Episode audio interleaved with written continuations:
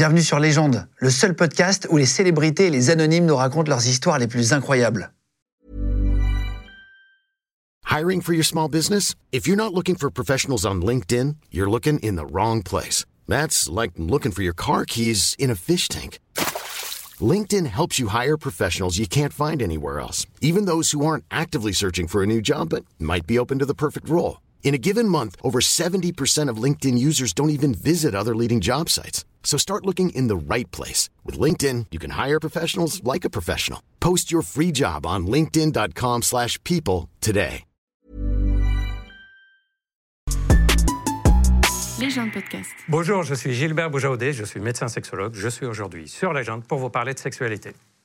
Eh ben voilà, magnifique. Bienvenue Gilbert. Merci, C'est un bienvenue. plaisir de t'avoir dans l'émission. Ça fait plaisir d'être là. Sexologue, andrologue. Alors, euh, qu'est-ce que c'est que andrologue? On va euh, expliquer après. Il y a plein de questions sur Ouais. ton métier. Mais qu'est-ce que c'est qu'andrologue par rapport à sexologue? Tellement Andrologue, en fait, c'est une spécialité, euh, on va la résumer en gynécologue de l'homme, donc les problèmes spécifiques de l'homme. Il y a des urologues, par exemple, euh, andrologues, il y a des endocrinologues andrologues, des sexologues andrologues. En gros, c'est euh, des problèmes qui ne sont pas forcément d'ordre sexuel, mais qui sont typiquement masculins. Ça va être des problèmes d'infection, par exemple, des problèmes pour avoir des enfants ou des choses de ce genre-là. Ah oui, d'accord. Andro, androgyne, ça, ça Exactement. rapport Ouais. Ça vient d'androgyne, spécialiste euh, de, de l'appareil masculin. D'accord, ok. Ah voilà, on a appris Voilà. quelque chose. Euh, tu vas nous raconter, ça fait 25 ans que tu fais ce métier. Oui. Euh, même si tu parais très jeune et très beau gosse. Oui. C'est 25 ans que tu fais ça. Tu as, aidé, on va en parler tout à l'heure dans l'émission, mais tu as aidé un gars qui avait des problèmes d'érection depuis 10 ans avant de découvrir qu'il couchait avec sa sœur. Tu as des anecdotes, vous n'êtes pas prêts, je vous le dis. Euh, tu as reçu un patient convaincu qu'il avait un micro-pénis alors qu'il avait un sexe de 17 cm, ce qui est loin Ouais, d'être un micro-pénis. Ouais. Euh, et tu vas nous apprendre comment éviter une panne sexuelle. Alors, on a prévu plein de petites questions. Euh, comment apprendre à retarder l'éjaculation, à reprendre euh, un par un les, les- les mythes du sexe, hein, les, les- vérités. voilà. Est-ce que c'est vrai, est-ce que c'est faux? Il y a plein de Il y questions. a plein de mythes sur le sexe. On va, on va en parler. Je suis sûr qu'on va apprendre plein de choses. T'en parles très librement. Tu as une chaîne YouTube Oui, qui s'appelle charles.co et Exact. tu as entre bientôt 800 000 abonnés. c'est ça. Euh, dessus, vous pouvez d'ailleurs le retrouver. Je vous mets le lien cliquable sous la vidéo si vous voulez vous abonner à, à la chaîne de Gilbert. Euh, ça vient d'où Boujaoudé, juste euh, curiosité? C'est libanais. C'est d'origine libanaise. D'accord, ok. Je suis arrivé en France d'ailleurs à, à l'âge de 16 ans. euh, Ah, pendant la pour guerre faire mes Liban, études, hein. voilà, pour la- pendant la guerre du Liban. Et d'ailleurs, euh, normalement, j'étais censé faire mes études et repartir au Liban, sauf que la situation, etc. Et puis, je dois dire que je me suis vachement attaché à la France. Euh, J'ai même euh, euh, été secrétaire général puis président d'une société qui s'appelle Société francophone de médecine sexuelle, pas française, où on défendait le fait de faire de la science avec la langue française. Et alors qu'on sait maintenant, en fait, tout ce qui est science, tout ce qui est publication scientifique, etc., tout est en anglais. D'accord. Donc je suis vachement attaché à la, à la langue française et à la France. Qu'est-ce que c'est euh, sexologue? Parce que andrologue, c'est spécialiste des parties, on va dire, génitales de l'homme et tout, mais c'est quoi sexologue? Ça veut dire quoi? Dé- Déjà, c'est vrai qu'il y a des personnes qui, euh, qui viennent pour consulter, ils disent, je ne sais pas si je consulte la bonne personne. Parce qu'il y a des sexologues qui sont psychologues, il y a des sexologues qui sont médecins, d'autres qui ne sont pas médecins, il y a des urologues sexologues, il y a des médecins généralistes sexologues, etc. Pour résumer le truc, sexologue, normalement, c'est une personne qui s'occupe des problèmes sexuels, quels qu'ils soient. Sauf que quand on est médecin, sexologue, ben, il y a des choses qu'on va pouvoir faire au-delà de l'aspect psychologique. Examiner, prescrire des traitements, faire des examens, vérifier s'il y a des problèmes physiques. Quand on est non médecin sexologue, ben, on va faire ce qui nous concerne. Par exemple, il y a des kinés sexologues. Donc, Ah bon? surtout, Oui, ils vont surtout faire des exercices du périnée, on en parlera tout à l'heure, des exercices pour améliorer la sexualité, par exemple, en travaillant que le côté périnée. Il y a des Ah. sages-femmes sexologues, etc. En tout cas, sexologue, en France, c'est quelqu'un qui est diplômé en sexologie. Je rappelle que c'est un diplôme qui est reconnu maintenant. N'importe qui dans le passé pouvait dire oh, Moi, je suis sexologue juste parce qu'il a vécu deux expériences sexo sympas. C'est ah, bon, j'ai de l'expérience, je peux aider les autres sexuellement. Un peu Non, comme non. psychologue Un peu comme c'était euh, ouais, Je suis devenu, devenu coach. Oui, d'accord, Euh, d'accord, voilà. d'accord, d'accord. Non, non, sexologie, c'est trois ans d'études avec un diplôme national, avec un examen national. Donc, euh, Vous êtes que 350 en France, hein, c'est ça? Médecins sexologues qui exercent vraiment la sexologie, on est à peu près 350 médecins. Mais sexologues diplômés en sexologie, on est à peu près 2500-3000. Et même les autres médecins savent pas trop ce que tu Non. fais, Ouais. tu disais. Vous savez, quand on fait les études de médecine, on arrive à un niveau où il faut choisir un peu ce qu'on va faire. comme Spécialité. Voilà, on commence à choisir, tu vas faire quoi toi? Je vais faire médecine générale, euh, je vais faire urologue, je vais faire cardiologue, etc. Et moi, j'ai commencé à faire euh, l'andrologie euh, initialement. Et ensuite, j'ai enchaîné sur la, sur la sexologie. Et il y avait ben, tous les potes de la promotion hein, qui me disaient Mais pourquoi t'as pris ça? C'est quoi le truc Et ils savaient tellement pas ce que c'était qui m'ont appelé pendant des années. Tous mes potes là, ils vont se reconnaître. Ils m'ont appelé Zizilog pendant des années. Zizilog Zizilog, nous disant, mais je sais pas ce qu'il fait. Il s'occupe des zizi. euh, Il y a un truc, c'est même dans le milieu médical. Je vais, je vais vous raconter une autre anecdote sur ça pour vous dire à quel point, même dans le monde médical, ce n'est pas très, euh, euh, Connu. très clair, c'est pas très connu. J'ai commencé à faire des consultations pour des problèmes sexuels pour des personnes qui vivent avec le VIH. J'étais un des premiers à améliorer les problèmes sexuels des personnes qui vivent avec le VIH. D'ailleurs, à l'époque, on me disait, mais comment tu peux redonner une vie sexuelle à quelqu'un qui a le VIH Il va le transmettre, etc. Bref, j'en ai entendu beaucoup. Et dans l'hôpital où je faisais ces consultations, la première fois où euh, on m'a proposé, on dit, bah, tu vas faire une consultation, ça sera tel bureau. Sauf que c'est des bureaux qui sont partagés avec d'autres médecins. Euh, C'est genre, le matin, il y a le cardiologue qui vient, l'après-midi, il y a le traumatologue, le soir, il y a le sexologue, etc. D'ailleurs, c'était le soir, moi. La sexologie, il fallait la mettre... euh, Plus tard. Ouais, voilà, être caché. Et on m'a demandé de quoi j'ai besoin. Est-ce que j'ai besoin d'appareils? Est-ce que j'ai besoin de ceci, cela? J'ai dit, ben non, j'ai rien besoin. En général, mes patients ramènent leur matos avec eux. Quoi. Tout, est, euh, tout est en place. Et donc, ils me posaient des questions, je voyais que ça tournait autour. Et, je me- et à la fin, la question était, mais quand vous allez terminer les consultations, le bureau, il va rester propre. Je me dis, qu'est-ce que vous imaginez qui va se passer? Avec la pendant la consultation, je sais quoi, vous allez imaginer qu'il y a du liquide, du sperme, des trucs. C'est pour vous dire à quel point, même dans le milieu médical, dans le milieu hospitalier par exemple, on, a- on ne savait pas trop Ils sont maintenant pas un peu habitués, plus. quoi. Non, non. Euh, et quand tu étais jeune, tu savais que tu voulais faire ce métier ou pas du tout quand tu es parti en médecine? Non, quand je faisais médecine, je m'intéressais déjà à un peu tout. J'aurais adoré faire 12, 15, 20 spécialités, mais bon, je ne peux pas. Et euh, non, au début, je m'intéressais surtout à l'andrologie, c'est-à-dire la reproduction. Et en fait, c'est un des professeurs avec qui j'étais en, formation qui a, une eu le nez très fin, qui m'a dit, écoute, Gilbert, en andrologie, quand on fait des consultations pour des personnes qui, qui n'arrivent pas à avoir d'enfants, parmi les questions qu'on doit poser, c'est est-ce qu'il y a des rapports sexuels? Est-ce qu'il y a une éjaculation dans le vagin? C'est une des premières questions qu'on pose, qu'on commence pas à faire sûr, bien sûr, euh, des fécondations in vitro alors que... euh, Bien sûr, ça. euh, et ce prof, il me dit, écoute, tu es super à l'aise quand tu parles de, de ce genre de sujet. Les gens ont l'air d'être super à l'aise avec toi. À l'époque, on faisait les recherches sur le Viagra. Il n'était pas encore commercialisé. On développe un médicament. euh, ça commence les recherches là-dessus. On cherche des médecins qui savent en parler comme ça avec les, les gens. Est-ce que ça te dirait de te spécialiser, de continuer dans la sexologie? Et c'est comme ça, en fait, que je suis arrivé dans la sexologie. Et c'est une révélation.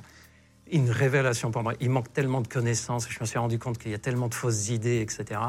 Que... Ouais, il y a vraiment il y a matière, quoi. Ah oui, oui, oui, il y a tout à découvrir encore. Toi qui es sexologue, andrologue, donc spécialisé dans l'homme, c'est quoi le type de client que tu as? C'est euh, que des hommes? Il y a parfois des femmes Patient.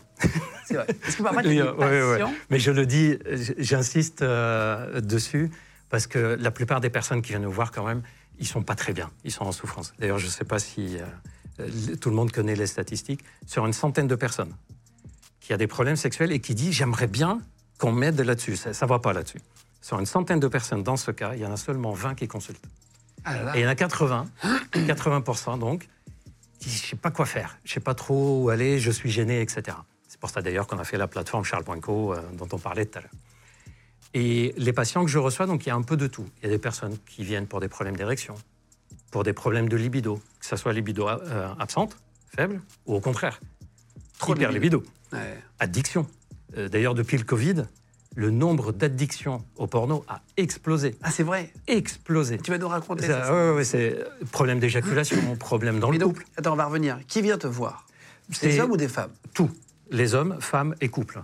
C'est-à-dire, ça peut être des, euh, des hommes qui viennent seuls, des hommes qui viennent parce que leurs femmes leur ont demandé de venir, des femmes seules ou des femmes qui viennent parce que leur mec leur a demandé de venir, ou des couples qui viennent ensemble. Ah oui, d'accord. Et, et c'est des gens de quel âge? Tout âge. Alors ça, c'est génial avec les- la sexualité. Quel que soit l'âge, quel que soit le niveau social, quel que soit le niveau économique, etc., on est toutes et tous égaux quand on a un problème sexuel. Un mec de 20 ans va pas avoir les mêmes problèmes sexuels qu'un un mec ou une femme de 60 ans. C'est sûr. sûr, bien sûr. Et le vécu est toujours le même, quelle que soit la situation.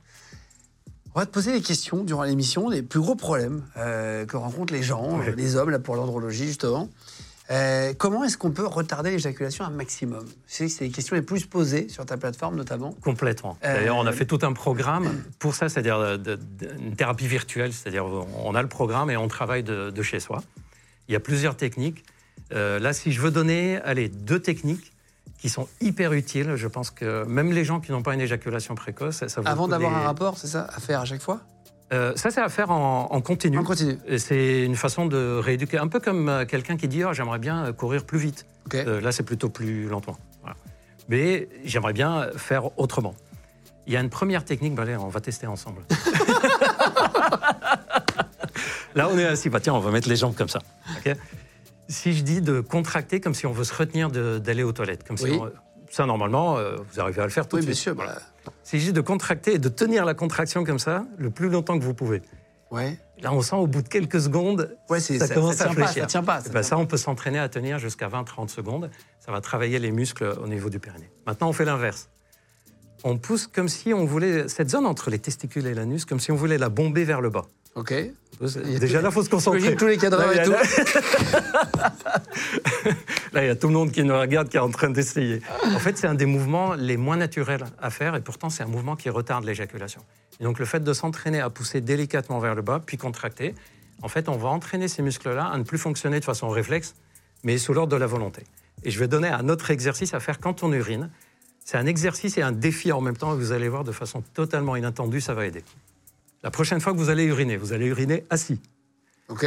vous urinez tranquille. Sauf qu'en plein milieu que l'urine coule, vous allez arrêter de faire euh, tout, tout onus, vous supprimez. C'est-à-dire, vous regardez comme si vous avez ouvert un robinet et ça coule. Comme si vous étiez paralysé, quoi. Ah, tu le laisses faire. Voilà. Vers la fin, qu'est-ce qui se passe? L'urine commence à diminuer, à diminuer, et on arrive au goutte à goutte. Quel est le réflexe qu'on a tous à ce moment-là? Bon, On contracte pour vider les Ah, dernières. bien sûr, c'est ça. Ben, un défi que je lance à tout le monde, vous regardez le goutte à goutte, vous ne contractez pas et vous attendez qu'il n'y ait plus rien qui coule. Vous allez voir, c'est hyper difficile parce qu'on dit, mais euh, j'ai envie de vider les deux, trois dernières gouttes. Quel est l'intérêt de faire ça? Ben, On va apprendre à cette zone-là que je peux prendre le contrôle et je peux décider qu'elle fonctionne volontairement ou de façon totalement involontaire. Et il y a des dizaines d'exercices de ce type-là. Il y a d'autres exercices euh, pour le mental. Euh, il y en a un qu'on va faire, euh, là- on va le faire là tout de suite. Vas-y, vas-y, vas-y. Je vais compter 1, 2, 3. À 3, tu vas fermer les yeux et tu vas me dire ce qu'il y a autour de nous. Par exemple, la table, de quelle couleur, etc. Tu vas me dire 5, 6 trucs qu'il y a autour de nous. 1, 2, 3. Je ferme les yeux. Ouais. Ok, vas-y. Donc là, je te dis ce que je vois. Que- non, non, Parce non. que je connais. Qu'est-ce qu'il y a autour de Ah, nous? je connais par cœur mon studio. Je sais Euh, qu'il y a un euh, Léon, je ouais. sais qu'il y a un Gilbert Ouais. Boujaoudé. C'est Bah, je ne suis pas toujours dans le studio quand même. Non, non, mais là, je sais qu'il y a deux tasses avec une table, deux tasses noires. Je sais qu'il y a Benjos qui tient la caméra ici, Sébastien là, Chris là-bas, un paravent ici, une, une enseigne lumineuse et une petite table ici où je pose mes fiches. Nickel. Voilà. Eh ben, le but, c'était quoi? C'est bon, tu peux ouvrir les yeux. Le but, c'était quoi? Le but, c'était d'apprendre au cerveau que là, on est en train de discuter, ça part dans tous les sens, on réfléchit, etc.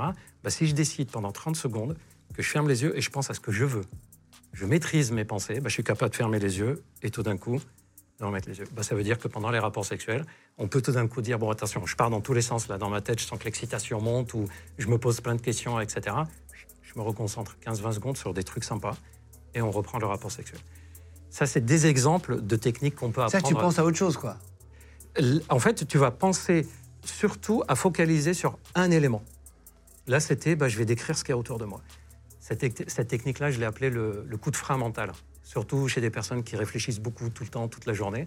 Bah, c'est un défi aussi. Pendant 30 secondes, je ferme les yeux et je pense que à des trucs là, juste là où je suis, là où je suis maintenant. C'est pas très loin de ce qu'on appelle parfois la, la méditation euh, ou euh, les sensations du moment, etc. Il y en a qui disent qu'il faut penser à sa belle-mère et tout pour. euh, pour Ah, ça marche au début. je, je vous dire les deux techniques les plus utilisées pour retarder truc- l'éjaculation D'accord. et qu'il ne faut pas faire. Ok, ok. La première, c'est penser à la belle doche. C'est penser à la belle-mère. Ouais. Il faut pas le faire. Pourquoi? Parce que c'est hyper perturbant. Ou penser à la facture. euh, Tu sais que, Ouais, tu penses à autre chose, un truc qui t'excite pas quoi. Voilà. Pourquoi il faut pas le faire? Parce qu'en fait, euh, tu, tu profites pas du moment. Le but n'est pas juste de retarder l'éjaculation quand même. Le but, c'est quand même de passer un Oui, bon moment. Parler à ta belle- penser à ta belle-mère pendant que tu fais l'amour. Bon, voilà. Il y a une deuxième technique qui est hyper utilisée. C'est euh, le film, alors, pour ceux qui, qui s'en souviennent, Marie à tout prix en parle beaucoup. Dans le film Marie à tout prix. oui, avec la, la mèche pleine C'est de ça, gel. tu te souviens de la scène. Oui. C'est euh, on part pas euh, à la chasse avec le canon chargé. Ben, c'est de d'éjaculer une première fois, Avant d'aller. euh, avant, ou très très vite pendant les préliminaires ou avant de commencer l'acte, en se disant la deuxième fois, je vais tenir plus longtemps. C'est une technique qui marche, mais elle a un inconvénient. C'est que ça, ça marche euh, quand tu as 20-25 ans et que tu es super fougueux et que tu es en super forme. À partir de 25-30 ans, ça marche plus trop. Parce qu'une fois que tu as éjaculé, la phase réfractaire, c'est-à-dire le temps que tu as pour rattraper une deuxième érection, ben, en fait, euh, Ça va mettre de plus en plus longtemps. Moi, ça marche bien, mais. euh, Moi, je ça assez bien. Je calcule 3 heures environ. 2 heures. Tu sais, comme ça, t'es sûr, t'arrives frais, c'est pas trop. Trois heures? Ouais. Bon, ça va, tu peux appliquer les techniques que je t'ai apprises, tu pourras tenir plus longtemps. Ok, bah, écoute, euh, je, je vous dirai d'ici le tournage, d'ici la diffusion, c'est une différence. Non, c'est c'est assez marrant. Les gens de podcast. Est-ce que tu as déjà reçu. Enfin, j'ai des, des- des patients qui viennent pendant des années, tu as un suivi vraiment avec, avec des gens Des suivis au, au- au long long terme cours. Ah oui, oui, oui. oui. D'ailleurs, euh, il y en a qu'on suit au, au long terme et qu'on les voit changer de partenaire. Euh, Ah, c'est vrai changer, ah oui, oui, oui, changer de région. Et puis comme Changer de souci, du coup, après C'est- pas les mêmes soucis. C'est ça, c'est ça. Exactement. Et Je te donne un exemple euh, récent parce que le patient, je l'ai vu. Je précise une chose les, les histoires que je raconte, c'est des patients, il y a le secret médical, mais évidemment, il n'y a pas le nom, il n'y a pas le contexte, on ne peut pas deviner qui c'est. Et toutes les histoires que je vais vous raconter euh, aujourd'hui, c'est des personnes à qui j'ai dit est-ce que ça vous dérangerait si un jour je- j'en parle? Parce que c'est c'est tellement exceptionnel ou c'est tellement parlant. Je pense à une personne que j'ai suivie pendant plus de 8 ans pour des problèmes d'érection. On a essayé les médicaments, on a essayé les piqûres. Euh, on a même discuté, on était à deux doigts de mettre une prothèse du pénis, euh, implantation d'une prothèse de pénis. Finalement, il était hésitant. On attend. La, situation, elle tourne un peu en rond. Pendant deux, trois ans, je le vois pas. Puis je le revois de nouveau. Il me dit bah, Je viens pour les prescriptions des comprimés. On avait tout essayé, il n'y avait rien qui fonctionnait. En fait, il me dit non. Je me suis rendu compte qu'avec ma femme, on ne s'aimait plus depuis des années, mais je voulais pas le savoir. Là, on s'est séparés. Je suis avec une nouvelle femme et un petit comprimé, ça suffit largement pour avoir le, les Ah, c'est marrant. le mec était à deux doigts de se faire opérer, poser une, euh, une prothèse. Et ça, c'est vachement intéressant pour quelqu'un comme moi, euh, cette expérience-là, parce que ça me permet maintenant de me dire attention dans d'autres histoires. Il y a par exemple des, une femme que j'ai suivie, que j'ai vue pour des problèmes sexuels avec ses trois partenaires. Pas en même temps, hein, euh, successifs, mais à chaque fois, c'était un problème différent.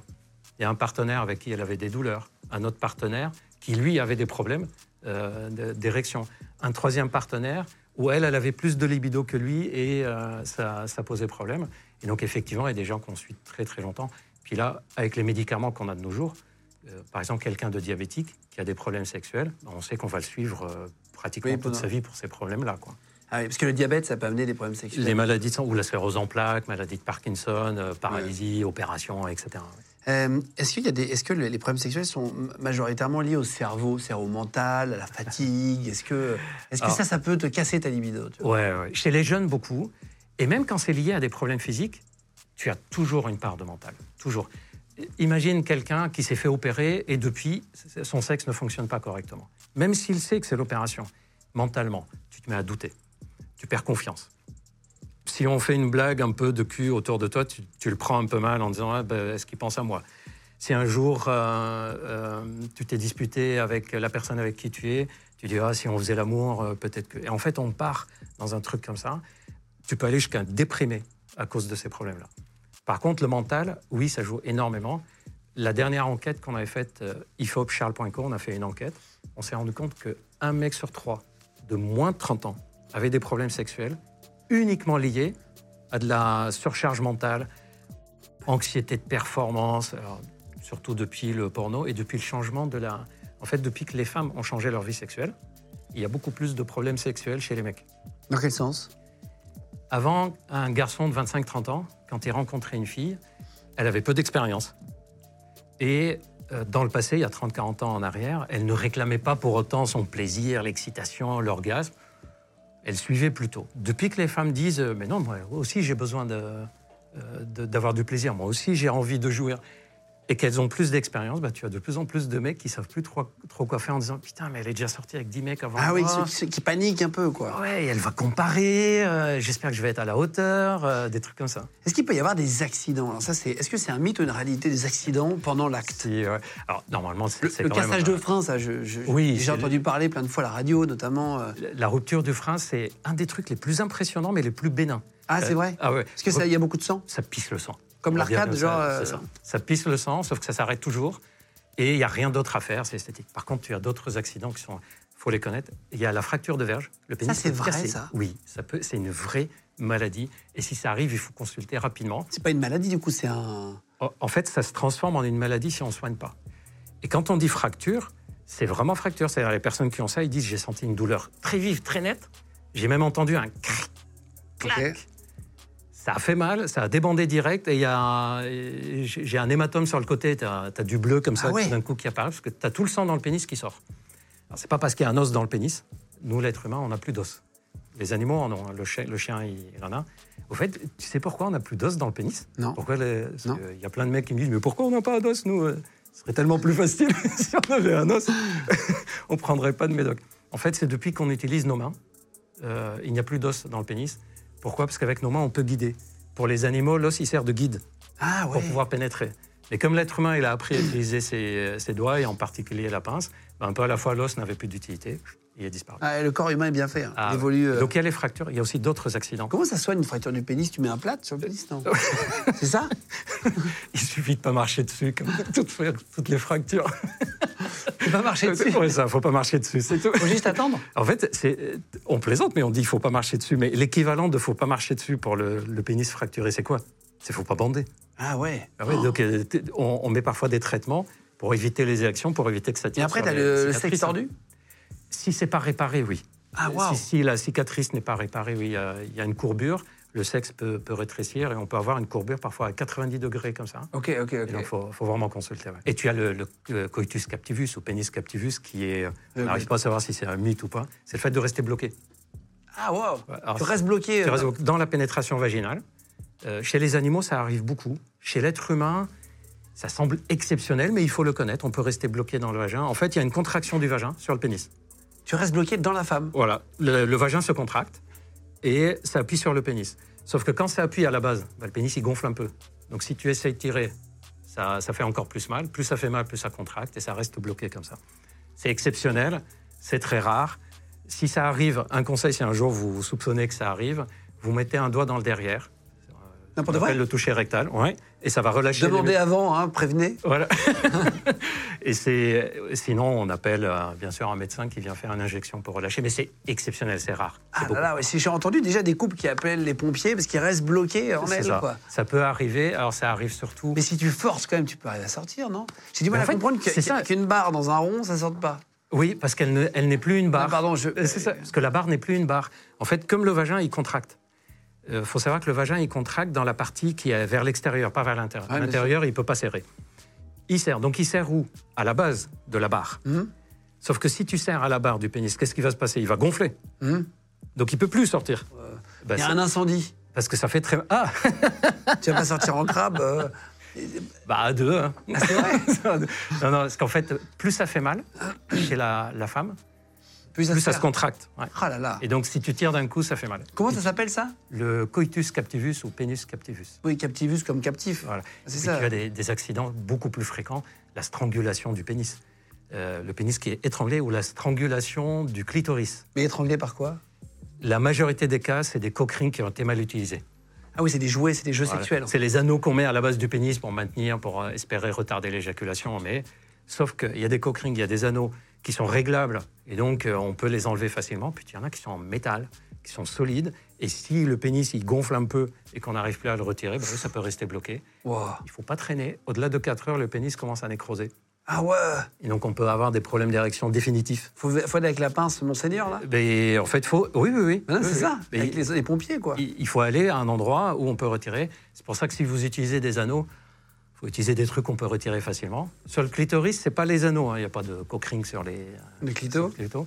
C'est plutôt des cheveux.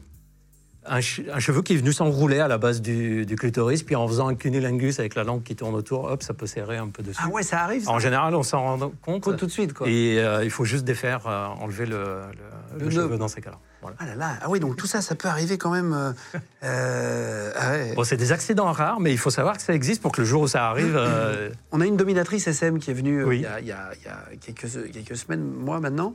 Euh, elle a beaucoup d'accessoires aussi. J'imagine qu'avec le SM, il peut y avoir beaucoup d'accidents. Oui. Oui, ça oui. Même Alors, strangulation, d'autres trucs. Mais Normalement, oui, il y a par exemple ce qu'on appelle. Il y a des cages de chasteté, on en parlait. Et puis il y a des personnes qui expérimentent ce qu'on appelle, ce qu'on appelle l'apnée orgasmique et qui, de- depuis, ils ont besoin de- d'être comme ça. L'apnée orgasmique, tu sais, quand on jouit, est-ce que tu arriverais à imiter quelqu'un qui jouit ou pas? Euh, ouais, ouais, ouais, mais Pas peut-être trop. pas là, pas maintenant, Voilà. mais sur, en vais- soirée, je vais un le peu. faire. euh, Je vais te le soirée, faire.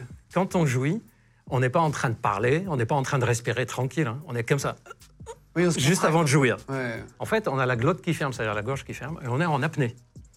Et c'est pour ça qu'il y a des personnes qui ont besoin de se mettre en apnée, c'est-à-dire serré, parce que ça augmente leur sensation euh, orgasmique. Sauf qu'il peut y avoir des accidents avec ça. Normalement, dans le milieu SM, normalement, il y a des codes. Il y a le, euh, Le safe word. Voilà. Normalement, il y a des codes, il y a des, il y a des gestes et des mots, etc. Par contre, ce qui peut arriver dans les jeux de ce type-là, c'est plutôt euh, de se blesser dans le canal par lequel on urine. Euh, Il y a des personnes qui ont beaucoup de plaisir en introduisant Oui, des les choses. sons du rétral. Voilà, Et sondes l'idée, rétrales euh, à mettre dans l'urètre. Sauf qu'il faut utiliser des sondes adaptées si, si on les utilise. Par exemple, j'ai eu un patient, le premier patient que j'ai vu, qui avait déchiré le canal de l'urètre, c'est-à-dire le canal avec lequel on urine, plusieurs opérations derrière. En fait, il n'osait pas aller acheter des trucs comme ça. Il ne savait pas où s'en procurer. Il s'est introduit des spaghettis dans l'urètre. Crus, hein. Pas des, parce que les cuites, elles sont un peu, un peu difficiles. hein. Je sais même pas quoi dire. Je, je, je m'as coupé les Parce que c'est moi, j'étais en train d'imaginer le. Comme ça, ouais. Ouais, c'est la belle et clochard, mais euh, exactement. C'est ça? Non, c'est la belle et le clochard, Ouais. mais c'est ça? C'est du- ouais, Et ça? donc, il- faut utiliser des, des choses qui sont adaptées. Il y a des chirurgiens urologues qui vous diront Ah, ben, j'ai retrouvé une trombone dans la vessie de madame qui faisait des infections urinaires sur infections urinaires parce que euh, c'est chez les femmes aussi, C'était on peut rentré, introduire. euh, voilà. Ah ouais, ça, pro- ça provoque du plaisir de se mettre un truc dans l'urètre? Ouais, en fait, l'urètre, le, canal urinaire, est très sensible et il participe au plaisir. Par exemple, quand on jouit, on oublie que le passage du sperme dans le canal participe au plaisir. Et on sait que chez les femmes, le fait de titiller le- l'urètre, ça contient des, euh, des nerfs de sensibilité de plaisir. oui. Qu'est-ce que c'est que la mort subite en accident du sexe? La mort subite du Ouais. sexe. Alors, il y a deux trucs. Il y a la petite mort et la mort subite.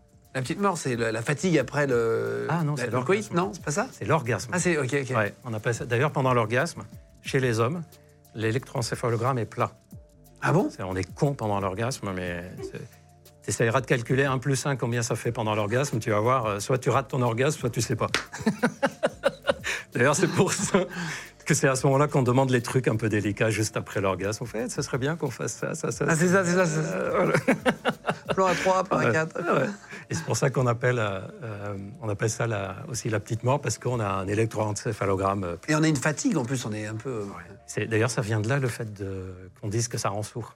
C'était, Ah. tu sais, quand on a un orgasme, c'est un peu comme si on t'a fait en intraveineuse directe une ampoule d'antidépresseur, une ampoule de morphine et une ampoule de dé- décontracturant. Donc, t'es, ah, on est bien. Sauf que, je ne sais pas si tu l'as remarqué, sinon maintenant, tous, toutes les personnes qui nous écoutent, qui nous regardent, ils vont faire attention. Quand on jouit, on a des petits bourdon- bourdonnements d'oreilles après. C'est lié au fait qu'on s'est pris un petit shoot euh, de morphine naturelle, de décontracturant naturel. Et c'est pour ça que pendant très longtemps, on s'est dit, c'est au 19e siècle, la, la religion se mêlait beaucoup à la sexualité. Et on pensait que c'était pas bien de se masturber. Et on voulait euh, empêcher les jeunes garçons, les ados et les jeunes hommes de se masturber. Et il fallait trouver des, des- des raisons. Non, faut pas parce que. Euh, D'ailleurs, on faisait même des circoncisions euh, sans anesthésie pour, qu'ils arrêtent de, se toucher. C'était horrible. Et qu'est-ce qu'on avait trouvé? C'est comme on a des bourdonnements d'oreilles quand on jouit, on dit attention, ça peut vous rendre sourd. Ça date du 19e siècle et c'est resté Ah jusqu'à aujourd'hui. La blague, ah bah ça rend sourd ce truc. Et mais ça, c'est pas la mort subite. non, la mort subite, c'est autre chose. C'est la même chose que la mort subite du sportif. Tu sais, chez les sportifs, on entend de temps en temps des histoires sur un terrain de football. Euh, Il y a Ginola, par exemple, qui a fait un, un arrêt cardiaque. Euh, il me semble que c'est un Pokora qui l'a réanimé. euh, Ah, ça me dit quelque chose. Ouais. Et chez les sportifs de haut niveau, on sait qu'au moment d'un effort sportif euh, euh, important, on peut avoir une mort subite, une sorte de, c'est un arrêt cardiaque. Alors, on sait que ça existe dans le sexe, et heureusement, heureusement, c'est hyper rare. Et euh, c'est pas quelque chose, on n'en voit pas euh, régulièrement, quoi. Donc tu peux, tu peux faire l'amour et d'un coup, voilà. C'est hyper rare. On ne sait pas pourquoi c'est hyper rare pendant le sexe, parce que quand même, quand on, quand on fait l'amour, le cœur il s'accélère, euh, la, la tension artérielle peut monter, le rythme cardiaque peut monter, la respiration, elle peut monter. On ne sait pas pourquoi c'est très rare pendant les rapports sexuels. On se demande s'il n'y a pas des sécrétions particulières pendant ce, ce moment-là qui font que bah, c'est moins nuisible que de monter les escaliers en courant, par exemple. Qu'est-ce que c'est que la colique des fiancés, pour terminer? J'adore ce mot parce qu'il est désuet. En fait, euh, de nos jours, on l'appelle autrement. C'est les blue balls.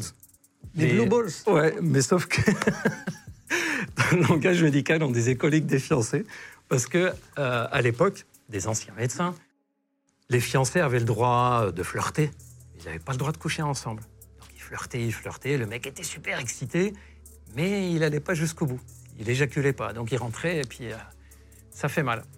Et en corrélation avec la colique néphrétique qui peut donner une douleur qui est parfois identique, la colique, euh, le, calcul dans le rein, Ouais, mais c'est ça. Bah, on a appelé ça la colique. Et comme c'était surtout des mecs qui étaient fiancés que les médecins voyaient à l'époque, ils ont appelé ça la colique des fiancés. Parce qu'ils ils étaient super excités. En gros, c'est quand on a été super excité et qu'on n'a pas été jusqu'au bout. Contrairement à ce qu'on raconte. Il n'y a pas de risque. hein. On ne va pas choper un cancer, ni une maladie, ni devenir stérile et Mmh, impuissant. Il n'y a qu'une façon de faire partir la douleur. Bon, on peut prendre un doliprane, mais une façon plus sympa, c'est on éjacule. Ok, ok. Euh, Seul ou pas. Voilà. Du moment que tu as éjaculé, la tension, elle a diminué. Les gens de podcast. Tu, tu parles de, de, de- de fantasmes avec les gens?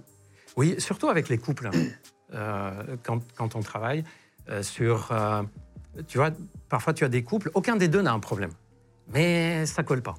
Et ça, c'est très courant dans les, en sexologie.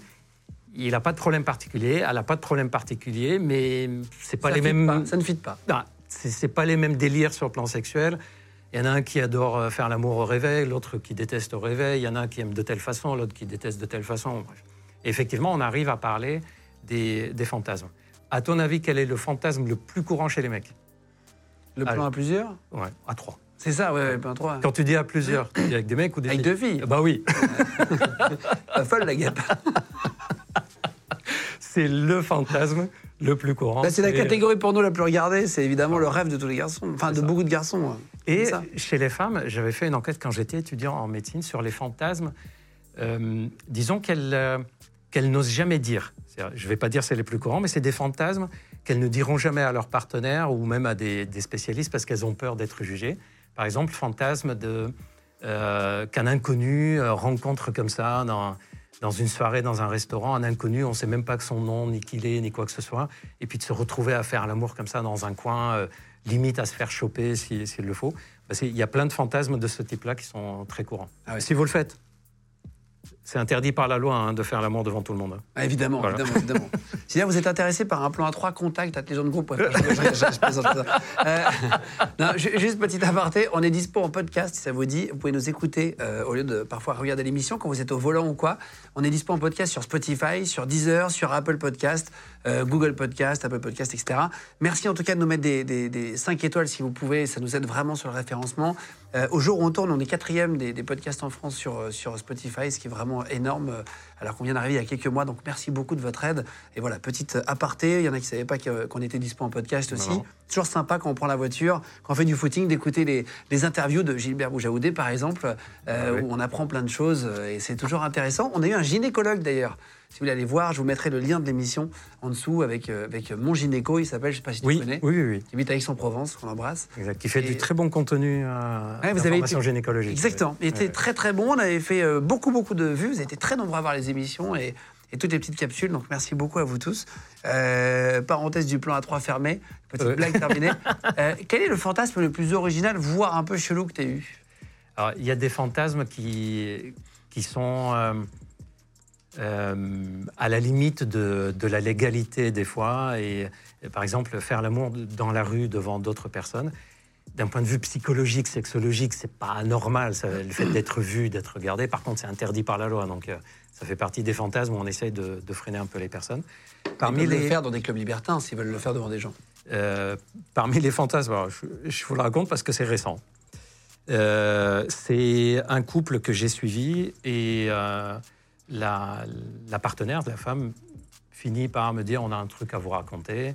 Euh, je regarde vos vidéos et mon mari m'a chopé en train de regarder vos vidéos et en train de me toucher en même temps. Ça arrive de fantasmer sur quelqu'un, sauf que on voulait avoir euh, votre autorisation parce qu'en fait son mari au bout d'un moment euh, euh, a remarqué que euh, bah, ils, le font en regardant des vidéos, puis ça lui plaisait. Et on m'a demandé si je pouvais le faire en visio avec eux, c'était leur fantasme. Non, je vois pas. Si, si. Et euh, au début, je pensais que c'était une blague. et en fait, c'était leur fan- un fantasme farfelu comme ça que j'ai eu. Tu on les va faire- regardais en visio. voilà, on va faire l'amour et vous, vous nous regardez en visio. Euh, D'ailleurs, si vous voulez participer oralement, vous pouvez, etc. C'est vrai Alors, évidemment, je ne l'ai pas fait, mais c'était un, un des fantasmes. Un autre fantasme assez farfelu, c'est des personnes euh, qui, qui prenaient rendez-vous avec moi. C'était trop rapproché. Je leur disais, mais il n'y a pas besoin, ça va, euh, on peut se voir tous les 3-4 mois. Mais Ils reprenaient, ils reprenaient, ils reprenaient, plus rapprochés. Et ils ont fini par me dire que, pour une raison qu'ils ignorent, le fait qu'ils viennent, qu'ils discutent, qu'ils parlent de sexe comme ça dans le cabinet, dès qu'ils sortent, en fait, ils sont hyper excités tous les deux. Et donc, ils ont découvert que dans là où il y a mon cabinet, il y a un petit coin dans l'immeuble, un peu caché. Et c'est leur kiff. Ils font le rendez-vous avec toi et après ils vont faire l'amour. En fait, le rendez-vous, limite, ils s'en foutaient. C'était la mise en bouche. Ah, c'est vrai C'était devenu leur fantasme de faire l'amour dans, Pour la dans- cave. dans petite- la petite- Et c'est quoi cette histoire où, un garçon te demande si on peut être allergique à- à- à- au sperme de poney? C'est c'est une histoire vraie. D'ailleurs, j'étais jeune médecin sexologue. Et euh, au début, j'ai dû me renseigner. Et le monsieur me dit, au fait, est-ce qu'on peut euh, être allergique au sperme de poney? Je dis, bon, j'ai- j'ai pas d'études là-dessus. À ma connaissance, ça m'a été fait comme étude. Euh, mais pourquoi? Puis il me dit, non, mais... Et puis, est-ce qu'on peut tomber enceinte avec euh, du sperme de poney? Je C'est un peu étrange quand même. hein. C'est très pointu comme question. Ah ouais, tomber enceinte, une femme avec du sperme de poney, moi j'étais en train d'imaginer le bébé, quoi. comment- Ah, c'est ça, c'est ça. Tu, tu- tu dis, est-ce que tu as déjà vu quelqu'un qui. Non. Et en fait, il se trouve que, euh, d'ailleurs, pour info, à l'époque, c'était pas une consultation, c'était une hotline qu'on avait pour euh, l'association que je dirigeais, une association euh, d'information grand public sur la sexualité qui, n'existe plus. Et en fait, euh, il se trouve qu'ils ont acheté un poney pour leur fille, et la femme a commencé à fantasmer sur le sexe du poney et à toucher le poney. Ils ont remarqué que le poney, bah, était content comme ça. Et il continuait. Et il se posait la question est-ce que c'était le sperme du poney pouvait poser problème pour, pour la femme? D'ailleurs, j'ai trouvé que c'était super courageux de sa part de m'en parler. Parce qu'il aurait pu très bien se dire il va m'envoyer balader. euh, Ah, c'est surtout. euh, ça fait, c'est plus flippant qu'autre chose. hein. Tu te rends compte qu'il y a des zinzins quand même. euh, mais, mais ça, on les voit sans, pas sans beaucoup. porter de jugement, hein, mais. c'est Les- quand même- les- par exemple, des personnes pédophiles, des personnes zoophiles. Qu'est-ce que tu fais si on te parle de. Il y en a qui te parlent de ça? Ces personnes-là, on les voit très peu parce qu'ils savent qu'il y a un problème. Quand on les voit, dans la majorité des cas, ils ont été envoyés par un juge. C'est-à-dire, ils ont été attrapés, ils ont été euh, Ah, il- condamnés. ils t'en envoient? Et il y a une injonction, vous devez être suivi. Et des fois, ils disent, bon, j'aimerais être suivi en plus. Quelquefois, on a des personnes qui viennent en disant, j'ai parfois des fantasmes pédophiles, j'ai peur de passer à l'acte. On sait déjà que là, il y a quelque chose à faire, quoi. Mais les vrais pédophiles, ils Parfois, t'as ça? pas. Oui. Mais qu'est-ce que tu fais? T'appelles la police en. Non, il n'a rien fait. Il a peur de passer à l'acte. Au contraire, c'est une personne qu'on va pouvoir euh, rapidement stopper, on va pouvoir accompagner pour qu'il ne passe pas euh, à l'acte. Autre euh, fantasme qui est parfois euh, qui est hyper courant, qui est très mal vécu et pourtant qui est pas si anormal que ça. Faut- fantasme d'être violé. Il y a des personnes, hommes et femmes, qui disent je fantasme que on m'a attrapé et on m'a violé et j'ai peur qu'un jour je provoque mon propre viol parce que j'ai ce fantasme. Pas du tout. si un jour euh, ça arrive, pas du tout. C'est pas parce qu'on fantasme qu'on a été violé. Moi, j'ai fantasmé une fois que je faisais l'amour sur la lune. Je sais que j'irai jamais sur la lune. hein. Donc, c'est le fantasme, c'est fait justement pour, euh, Pour, sortir. D'ailleurs, euh, j'aimerais bien un jour essayer de faire l'amour sur la lune. En apesanteur, ça doit être super sympa. D'accord, bah t'as aucun appui alors du coup. Ah oui, j'aimerais bien savoir comment, euh, Comment tu comment on fait pour se débrouiller, un peu comme dans la piscine, tu vois. C'est un petit pas pour le sexologue. J'ai fait récemment une vidéo euh, sur, sur la, la chaîne Charles.co sur des conseils pour faire l'amour dans la piscine. Et euh, Mais c'est nul l'amour dans la piscine. pourquoi? Bah, je sais pas, dans le bain, ça n'a jamais marché, ça glisse pas. non. Non Par contre, il y a des précautions. Il y a des précautions, oui, bien sûr. T'en fous partout, tu peux pas euh, trop bouger. A toujours été un truc pendant la, à la radio. J'ai fait 15 ans de libre antenne quand même euh, sur, sur Énergie Oui. notamment. Et j'ai eu beaucoup, beaucoup de gens qui appelaient pour des problèmes sexuels et on prenait des gens qui avaient déjà vécu cette même, ces mêmes problèmes pour trouver des solutions. Ou parfois des professionnels comme toi qui, qui- qui nous appelaient. Et c'est toujours été euh, mauvais, un mauvais délire. Le, Ah oui, la toujours. piscine, Surtout pour la femme. euh, le bain. La femme, ça pique, Ça fait mal. euh, voilà. Et, sauf que parmi les conseils que j'ai dû rajouter dans la vidéo, parce que je l'ai faite deux fois, c'est que j'ai reçu des commentaires des personnes qui me disaient Mais comment on fait quand on n'a pas pied? Ah oui, bah là, Ah, Il faut qu'il y ait au moins une des deux personnes qui a au moins un orteil par terre. Quoi. bah oui. C'est- bah, faut un appui. Ou alors sur le bord, mais c'est aucun. Ah oui, t'as vraiment euh, des, des- des- de tout type de. de- C'est-à-dire, on peut aller de la personne qui a été opérée d'une maladie, d'un cancer et qui a des problèmes sexuels, à une personne qui se pose des questions. D'ailleurs, euh, chez les jeunes, euh, à peu près 1 sur 5, on va dire les 20% qui consultent, ils consultent pour un problème sexuel. Ils sont persuadés d'avoir un problème sexuel. En fait, ils n'ont aucun problème. Sauf qu'ils ont tellement entendu des trucs, lu des trucs sur des blogs, sur TikTok, sur Snap, etc., qui disent Ah, ben moi, je suis pas normal. Parce que tout le monde ment, non? Il y en a beaucoup qui doivent mentir sur la taille, sur, Oui. euh, sur euh, la durée, sur tout ça. Je me Chez les mecs, on ment beaucoup. Sur la les filles, moi. Ah, les filles, elles sont plus crues. hein. Ouais. Entre elles, elles se disent vraiment plus de vérité. Un mec, par exemple, j'ai beaucoup de mes patients qui me disent Ah, Je me sens vraiment pas comme mes potes. Quand on est en soirée, ils me disent Ouais, moi j'ai tenu deux heures, moi j'ai tenu trois heures. Pff, nous, on l'a fait cinq fois cette nuit et moi je suis là, j'ose rien dire parce que j'ai des problèmes. Je dis Mais toi, tu as dit que tu avais des problèmes? Non. T'as dit quoi? Bah, J'ai dit que moi je m'éclate au lit. J'ai Bah voilà. Ouais, ils font- ils font- eh bien, Bah, évidemment. les- si ça trouve, ils font pareil. Exactement. Ah ouais, c'est intéressant. Et est-ce que euh, il y a une perte de libido dans le couple à long terme? J'imagine que tu as plein de couples qui viennent te voir pour ça. Euh, est-ce que c'est réel qu'on peut retrouver une libido avec une personne quand on l'a perdue euh, pour des couples plus âgés ou des couples qui sont restés des années ensemble? Si, euh, ça dépend de la perte, de la cause de la perte de libido. Si on a perdu libido parce qu'on a perdu les sentiments, on s'éloigne, et on se demande ce qu'on fout encore ensemble, etc., et qu'on est arrivé au stade où ben, on aimerait se séparer, ben non, ça sera difficile. Par contre, si on a perdu la libido juste parce que on est rentré dans un mode de vie où eh ben, on s'occupe des gamins, on s'occupe de la, de la maison, on s'occupe du travail, et puis entre 23h et 23h07, il faut qu'on fasse l'amour, quoi. Bah oui, là, il suffit de se réoccuper un peu de soi. Hier, j'ai eu un patient en couple avec un autre mec. Et il m'a dit J'ai perdu libido. Je l'avais vu deux, trois fois. Je pensais que lui avait des problèmes parce qu'il avait euh, euh, un peu de diabète, il fumait, etc. Mais même quand lui allait très bien, il dit Non, j'ai perdu de libido, j'ai perdu de libido. Et il me dit Bon, je pense que je connais la cause, mais j'ose pas la dire. Je me sens tellement mal de vous la dire. Je veux pas porter jugement, etc. Et ben, mon mec, il a pris 30 kilos. Il me dit Je suis sûr que c'est ça. Je dis Pourquoi ça te bloque physiquement euh, de ça? Il ne plaît plus, quoi. et il me dit, mais en fait, c'est plutôt. euh, euh, euh, bah, ça me donne l'impression que c'est, il se laisse aller. Et donc, euh, quelqu'un, par exemple, un premier date, tu te laisses pas aller. Tu, tu te prépares pas. D'ailleurs, ça, c'est une question que je pose à tout le monde. Ceux qui sont en couple, depuis plus d'un an, deux ans, la dernière fois que vous avez fait l'amour et que vous l'avez fait comme si c'était la première fois que vous vous voyez. C'est-à-dire ce que vous avez fait avant, c'était comme si c'était la première fois. Pas genre, bah tiens, je range les chaussettes, j'arrive, je vais pisser, j'arrive. Non, on s'est préparé, on, on a peut-être euh, passé un petit moment sympa, on a peut-être, euh, on est sorti boire un verre, etc. Ben, c'est ça qu'on perd en fait dans la vie de couple. Beaucoup de personnes, moi je me souviens avoir dit, je pense à lui parce que il m'a marqué. Je lui disais, mais elle n'a plus envie de faire l'amour, mais en fait, c'est pas qu'elle a plus envie. Elle n'a plus envie, comme ça. On travaille, on rentre le soir, on regarde la télé, on s'adore devant la télé, on va se coucher, on fait l'amour. Ben non, elle a envie de quelque chose de plus vivant. Et donc, je lui dis, mais au début, quand vous sortiez ensemble, vous faisiez quoi? Tu vois, ben, on sortait un peu, on bougeait, je l'amenais peut-être au cinéma, je faisais, on allait faire des soirées avec Plus d'efforts. Voilà. En fait, Et je lui dis, fait qu'on fasse plus Mais pourquoi tu le fais plus? Bah, C'est bon maintenant, on est en couple, quoi. mais non, c'est ça. Et puis là, il me dit la, la phrase magique qui m'est restée. Ah bah, s'il faut aller à Venise à chaque fois qu'il faut baiser. je dis non, c'est pas ça non plus.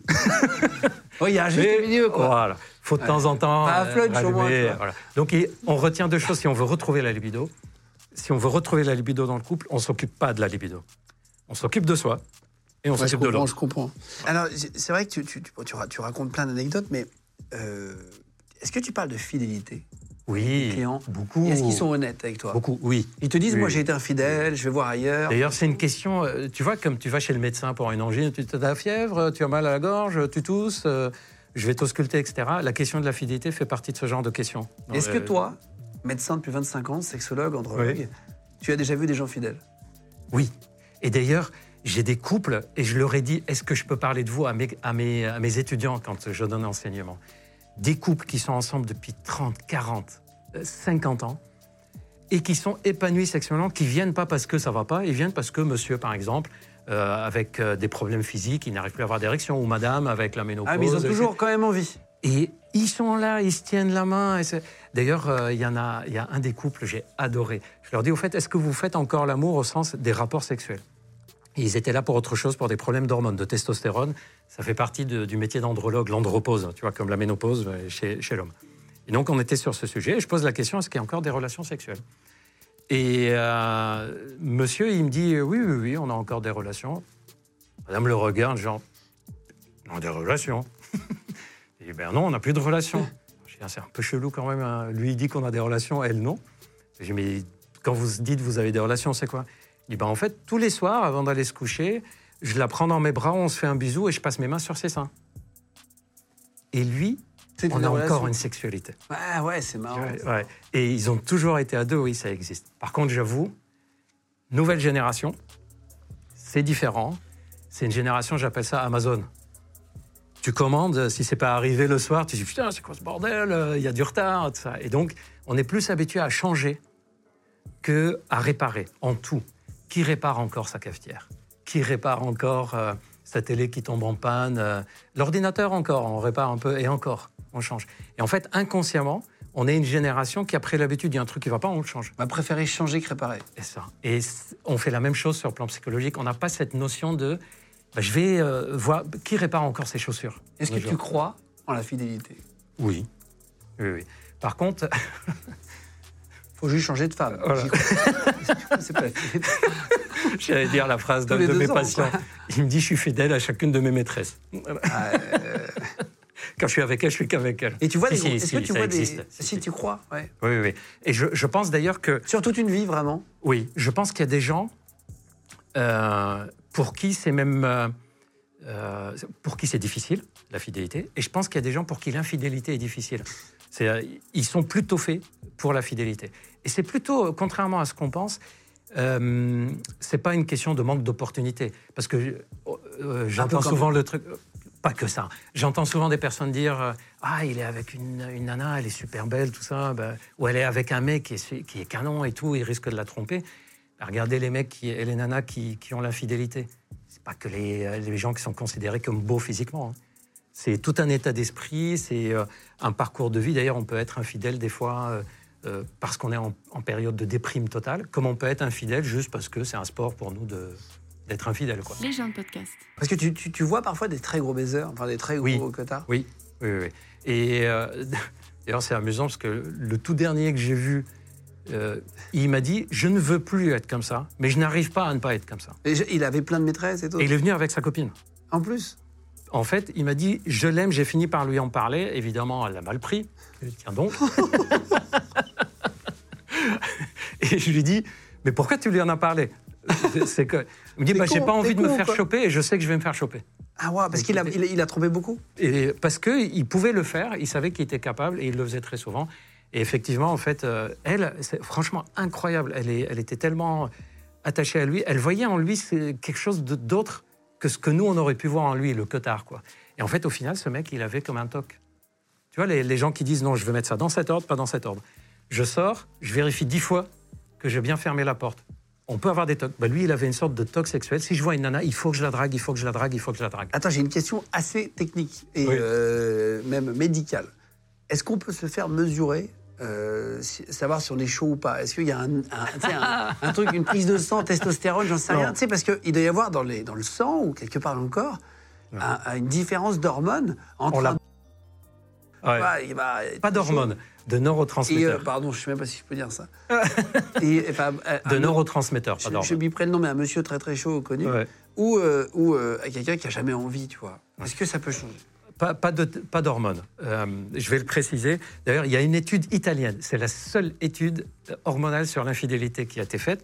Au- En Italie, ils ont fait une énorme étude sur plein, plein, plein de gens où ils ont mesuré l'hormone. Et ils se sont rendus compte que les mecs infidèles et qui avaient plusieurs partenaires en même temps avaient des taux de testostérone plus élevés en moyenne que ceux qui étaient fidèles et qui avaient qu'une seule partenaire. Sauf que ce qu'on ne sait pas, si c'est parce que la testostérone était élevée qu'ils sont infidèles, ou c'est parce qu'ils sont très actifs sexuellement que leur corps sécrète beaucoup de testostérone. Par contre, je pense que si le jour on arrivera à doser les neurotransmetteurs, sérotonine, dopamine, adrénaline, là on arrivera peut-être à déceler les personnes qui ont un fonctionnement pulsionnel. D'ailleurs, les mecs qui ont euh, beaucoup, beaucoup de pulsions, qui ont besoin de coucher, etc., c'est souvent des mecs qui ont beaucoup de pulsions en général. Ils ont envie de faire un truc, ils ont vraiment envie de le faire. D'ailleurs, il y a eu des études qui ont essayé de savoir si l'homme était fait pour être monogame ou polygame. C'est qu'il y a des animaux, par exemple, tu regardes leurs gènes, et tu sais d'après leurs gènes que c'est une race animale monogame, une race animale polygame, euh, jalouse.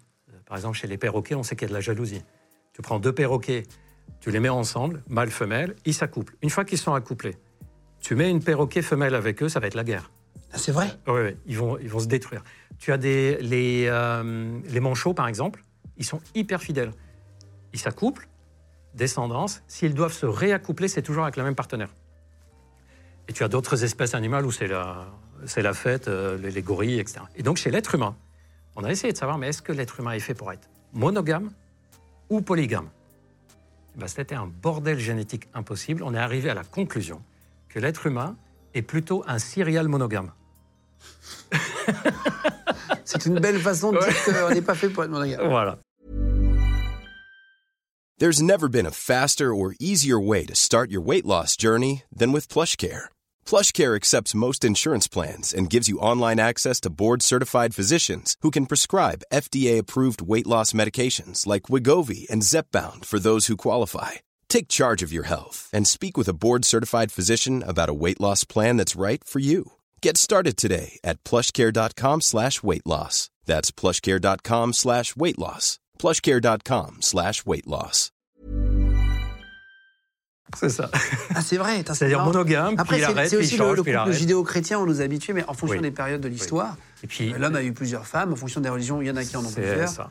Euh, ça, ça dépend en fait de, de l'éducation de la période. l'éducation, de la culture. Par exemple, on parlait de l'éjaculation précoce. Tu as des cultures où l'éjaculation précoce n'est pas vécue comme un, un problème, mais plutôt comme euh, quelque chose de plutôt on est fier. Euh, chez les Grecs, dans, dans- dans le passé, dans l'Antiquité, C'était des petits sexes. un mec, un vrai, c'est un mec qui jouait vite. Et c'était bah, sur les statues, ils ont tous des petits sexes. non? Voilà. Ça, c'est autre chose. C'est encore autre chose. Ça, c'est autre chose. C'est le marbre. Le parce qu'à l'époque, on disait les, les personnes qui, ont, qui sont guidées par leur pulsion sexuelle, bah d'ailleurs, on vient d'en parler, l'infidélité, c'est des gens qui sont pas bien. Un mec, un homme mûr, c'est un homme qui va développer son côté cérébral, intellectuel, etc. Et donc, il va se détacher de ses pulsions sexuelles et plutôt être la tête développée. C'est pour ça qu'ils ont des belles têtes et un petit sexe. Et d'ailleurs, quand tu regardes les statues de ceux qui ont des gros sexes, ils ont des têtes moches. Ah, c'est vrai? Le dieu Priap, par exemple, il a un énorme sexe devant lui. Il est laid. Et en fait, c'était comme ça. C'est, euh, on, on disait, soit tu as une bonne tête au sens, tu es intellectualisé, tu t'es développé, tu as réfléchi, philosophé, etc. Soit tu suis tes pulsions animales Peut-être que les sculpteurs avaient des petits sexes, ils étaient un peu, euh, tu vois, jaloux. Par contre, si tu regardes bien, ils ont des grosses couilles. Ah, c'est vrai C'est un petit sexe, mais les couilles, on n'y touche Ah, pas. ça. Pourquoi? Parce qu'il y a la fertilité. Ah, ouais. Pour se reproduire, et ils savaient que c'était l'organe de la, de la reproduction. Est-ce que tu as beaucoup de gens qui trompent leur partenaire qui viennent te voir Est-ce que c'est quand même une Ils viennent me majorité voir des parce couples qu'ils trompent leur partenaire. Non, est-ce que la majorité des couples que tu as rencontrés finalement sont infidèles? Non, non, non, pas la majorité. D'accord. Non, non, ça existe. En fait, il y a une étude, moi, elle me fait sourire, où euh, on avait étudié euh, l'infidélité masculine pendant la grossesse. on, voulait, on voulait savoir s'il y a plus d'infidélité, moins d'infidélité pendant la grossesse. Moins d'infidélité, je pense, non? Eh ben, il y a plusieurs études qui ont été faites là-dessus.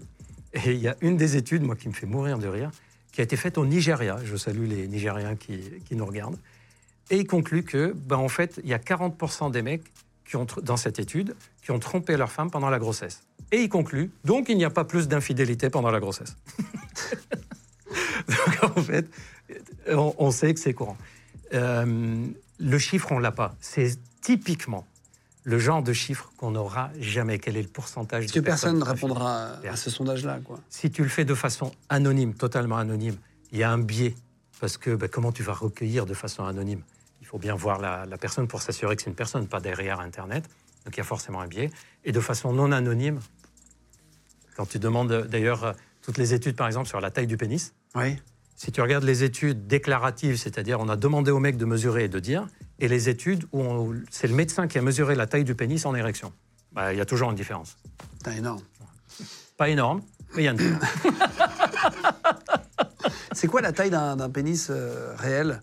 Euh, réel? Moyen Alors virtuel, il y a plusieurs tailles. Il y a des pénis virtuels, hein, ça commence à, à se développer. C'est pour ça que je, je disais réel, virtuel. C'est avec les, toute la nouvelle technologie d'intelligence artificielle, etc. Ouais, ouais. Tu verras qu'un jour, on fera l'amour euh, euh, en étant seul chez soi, en train de faire des mouvements comme ça. Euh, les robots euh, sexuels sont en train de se développer. Ah, c'est vrai Euh, oui, oui. Moi, j'ai déjà, essayé- déjà hein. essayé un masturbateur électronique Oui, branché sur une prise de courant. T'as déjà fait ça ou pas, non qui, qui vibre. Ouais, non, qui Une monte et sorte qui de descend. ouais. vagin, une sorte de Exactement. vagin. ouais. Euh, voilà. Et c'est assez désirable le son. Oui, Parce que ça fait. On l'utilise pour apprendre à retarder l'éjaculation. Ouais, t'as l'impression que tu fais l'amour à une imprimante. C'est ça. Voilà. c'est vrai. Et à la fin, il y a l'encre. il y a le jet d'encre. C'est une imprimante à jet d'encre. C'est vrai. Et t'es obligé de mettre de la musique, quoi. Tu sais, tu mets des écouteurs, sinon t'es là vraiment, euh, ça marche pas, quoi. Et surtout du lubrifiant. Et c'est. Ouais, ouais, sinon, ça arrache. Mais Non, pas mal, c'est- mais c'est pas mal, hein. Oui, oui, oui. Non, et c'est en train de se développer. C'est en train Après, de moi, c'est une des premières versions, gars. C'était le.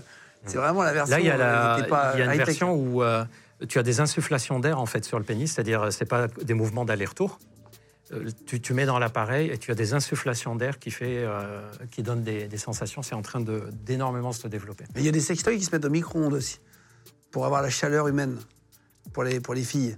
Ah, tu savais? Euh, je, je me demandais pourquoi le mettre dans le micro-ondes. Bah, en fait, ça chauffe au micro-ondes, des godes micro-ondes, quoi. en fait, il suffit de le tenir dans la main et il se réchauffe. Ouais, mais je crois que ça fait pas 37 degrés, donc il y en a qui le mettent et tout. Attention à la température. Euh, alors. euh, Donc on disait la taille du pénis. Ah oui. En érection, c'est aux alentours de 13,5 cm en moyenne. On considère qu'en dessous de 10 cm, c'est anormal médicalement, ce qu'on appelle micropénis. Euh, quand, quand on dit en moyenne, ça veut dire que ça peut être 12, 12,5, 13, 14, 15, 16, 17, etc. Et en circonférence, c'est 11 cm à peu près. Je dis bien circonférence, parce qu'à chaque fois, les mecs disent bah, Moi, c'est que 3 cm. Non, non. C'est c'est circonférence, c'est-à-dire on fait le tour euh, avec ça. Et quand on mesure, il faut bien mesurer. Il y a une technique unique pour mesurer le pénis, avec un ruban, pas avec une règle. Parce que déjà, si on a une petite courbure du pénis, on perd un centimètre en, en cours de route. On met le, le ruban au niveau de l'os du pubis, là où on sent que c'est dur. Pourquoi? Parce que c'est un repère fixe. Pas au niveau de la peau, parce qu'on peut avoir de la graisse, on peut ne pas avoir de la graisse, et on déroule jusqu'au bout. C'est comme ça qu'on mesure la, la taille du pénis, et c'est à peu près 13 Donc sur le dessus. sur le dessus, D'accord. en partant de l'os à la base du pénis, avec un ruban. Ça va se mesurer en regardant la vidéo. D'ailleurs, euh, Ça va se contracter, ça va faire des trucs. Tu sais, c'est la vidéo euh, interactive. je vous laisse imaginer quand on fait des études pour mesurer la taille du pénis et faire des études sur la taille du pénis. À votre avis, comment on fait pour qu'un médecin mesure la taille du pénis en érection? Parce que ça, c'est une question que j'ai. Mais vous avez imaginé qu'un mec vient comme ça en érection en disant c'est bon, je participe à l'étude Ben non, ça n'existe pas. Il pique? En fait, on fait une piqûre. C'est ça. Euh, On fait comme une dans les films porno. C'est ça. On fait une piqûre qui fait bander et on mesure. Euh, alors, on va te poser des questions sur les rumeurs du sexe, les mythes, vrais ou faux. Est-ce qu'il faut mieux dormir nu ou habillé pour avoir une bonne vie sexuelle? Ça, c'est une euh, Oui, discussion récurrente. en C'est couple. récurrent et d'ailleurs, euh, j'ai fait un post récemment dessus sur euh, charles.co. À ma grande surprise, c'est un des posts qui a été le plus vu et une des vidéos qui a été la plus vue, même sur TikTok, de, de charles.co. La réponse est on dort soit nu, soit avec des sous-vêtements larges. Pourquoi? Parce qu'en fait, les testicules sont à l'extérieur du corps, ça, on s'en doute. Et vous n'êtes jamais posé la question pourquoi c'est à l'extérieur du corps? Parce qu'en fait, dès que la température des testicules augmente, elle est aux alentours de 34-35 degrés. Si elle arrive à 37 degrés, c'est la température de notre corps, il ne peut plus fabriquer correctement de spermatozoïdes. Donc il a besoin de fraîcheur, le testicule. Si on dort avec un slip qui fait tout remonter ou avec des sous-vêtements serrés, ben, les testicules vont être collés contre le corps. Donc leur température va augmenter et donc on prend le risque d'infertilité un peu à la fois. D'ailleurs, on le sait, quelqu'un qui consulte, il n'arrive pas à avoir d'enfant et qui travaille dans les fourneaux. Un des premiers trucs qu'on va lui dire, c'est de s'éloigner de la source de, de chaleur. Ah putain, c'est- moi je mets la clim hyper frais en fait, c'est bien. Voilà. Non, mais c'est, l'idéal. C'est zéro vanne, hein, je, je suis, il fait froid, tu le sens. hein. Si, si. Euh, D'ailleurs, tu as remarqué dans quel cas les testicules remontent? Bah quand il fait froid? Non, quand il fait chaud? Quand Non, on quand il fait chaud, ça balade. Non, ouais, quand, quand on a de la fièvre, euh, euh, ça, ça ballotte, comme tu dis. Ça. En fait, c'est quand il fait froid et quand on a peur. Et pourquoi C'est un réflexe de protection de la reproduction de l'espèce humaine. Quand on a froid, c'est pour les protéger un peu, pour les réchauffer. Quand on a peur, pourquoi Parce que le cerveau, il se dit, si j'ai peur, c'est un reste de réflexe animal, hein, ce que je vais te raconter là. Le cerveau humain, il se dit, j'ai peur. Si j'ai peur, il y a peut-être une situation de danger. Si ça se trouve, il y a un ours en face de moi et qui va euh, me taper, ou un tigre qui va m'attaquer. Hop, je remonte mes testicules, je les protège. Au moins celles-là, elles ne sont pas euh, chopées par l'attaque ou par l'accident. Comme ça, je garantis la reproduction de l'espèce humaine. Donc c'est pour ça que quand on a peur ou quand on a froid, c'est ramené vers l'intérieur. Il paraît qu'on a envie de faire pipi et caca d'ailleurs quand on a très peur. Oui. Euh, justement pour se vider, pour aller plus vite en courant. J'avais lu ça. Alors la raison exacte, on ne l'a pas. Mais c'est- D'ailleurs, c'est pour euh, courir plus vite. Quand on a peur, quand on est gamin, et tiens, c'est l'heure d'aller chez le docteur, ou euh, c'est l'heure d'aller à- chez Tati, la Tati que t'aimes pas, ou un truc comme ça. Ouais. Attends, je dois faire pipi. Ouais. On a tous connu Ah, une ça petite quand pression, on a envie de pisser. Ouais, c'est vrai. Eh ben, c'est le même phénomène que l'éjaculation précoce. Une éjaculation est plus rapide que Usain Bolt. Ah Elle n'est pas plus rapide que Shane Bolt, mais elle est plus rapide qu'Mbappé. elle est entre les deux. C'est-à-dire, quand on éjacule, le sperme qui sort va plus vite qu'Mbappé, un peu moins vite que Shane Bolt. Putain, on va tous penser à Mbappé la prochaine fois. gros. Maintenant, tu verras plus jamais ton sperme. Ah, c'est ça. Je le verrai avec un numéro dans le Voilà. dos. Là, c'était Verratti, putain, il va.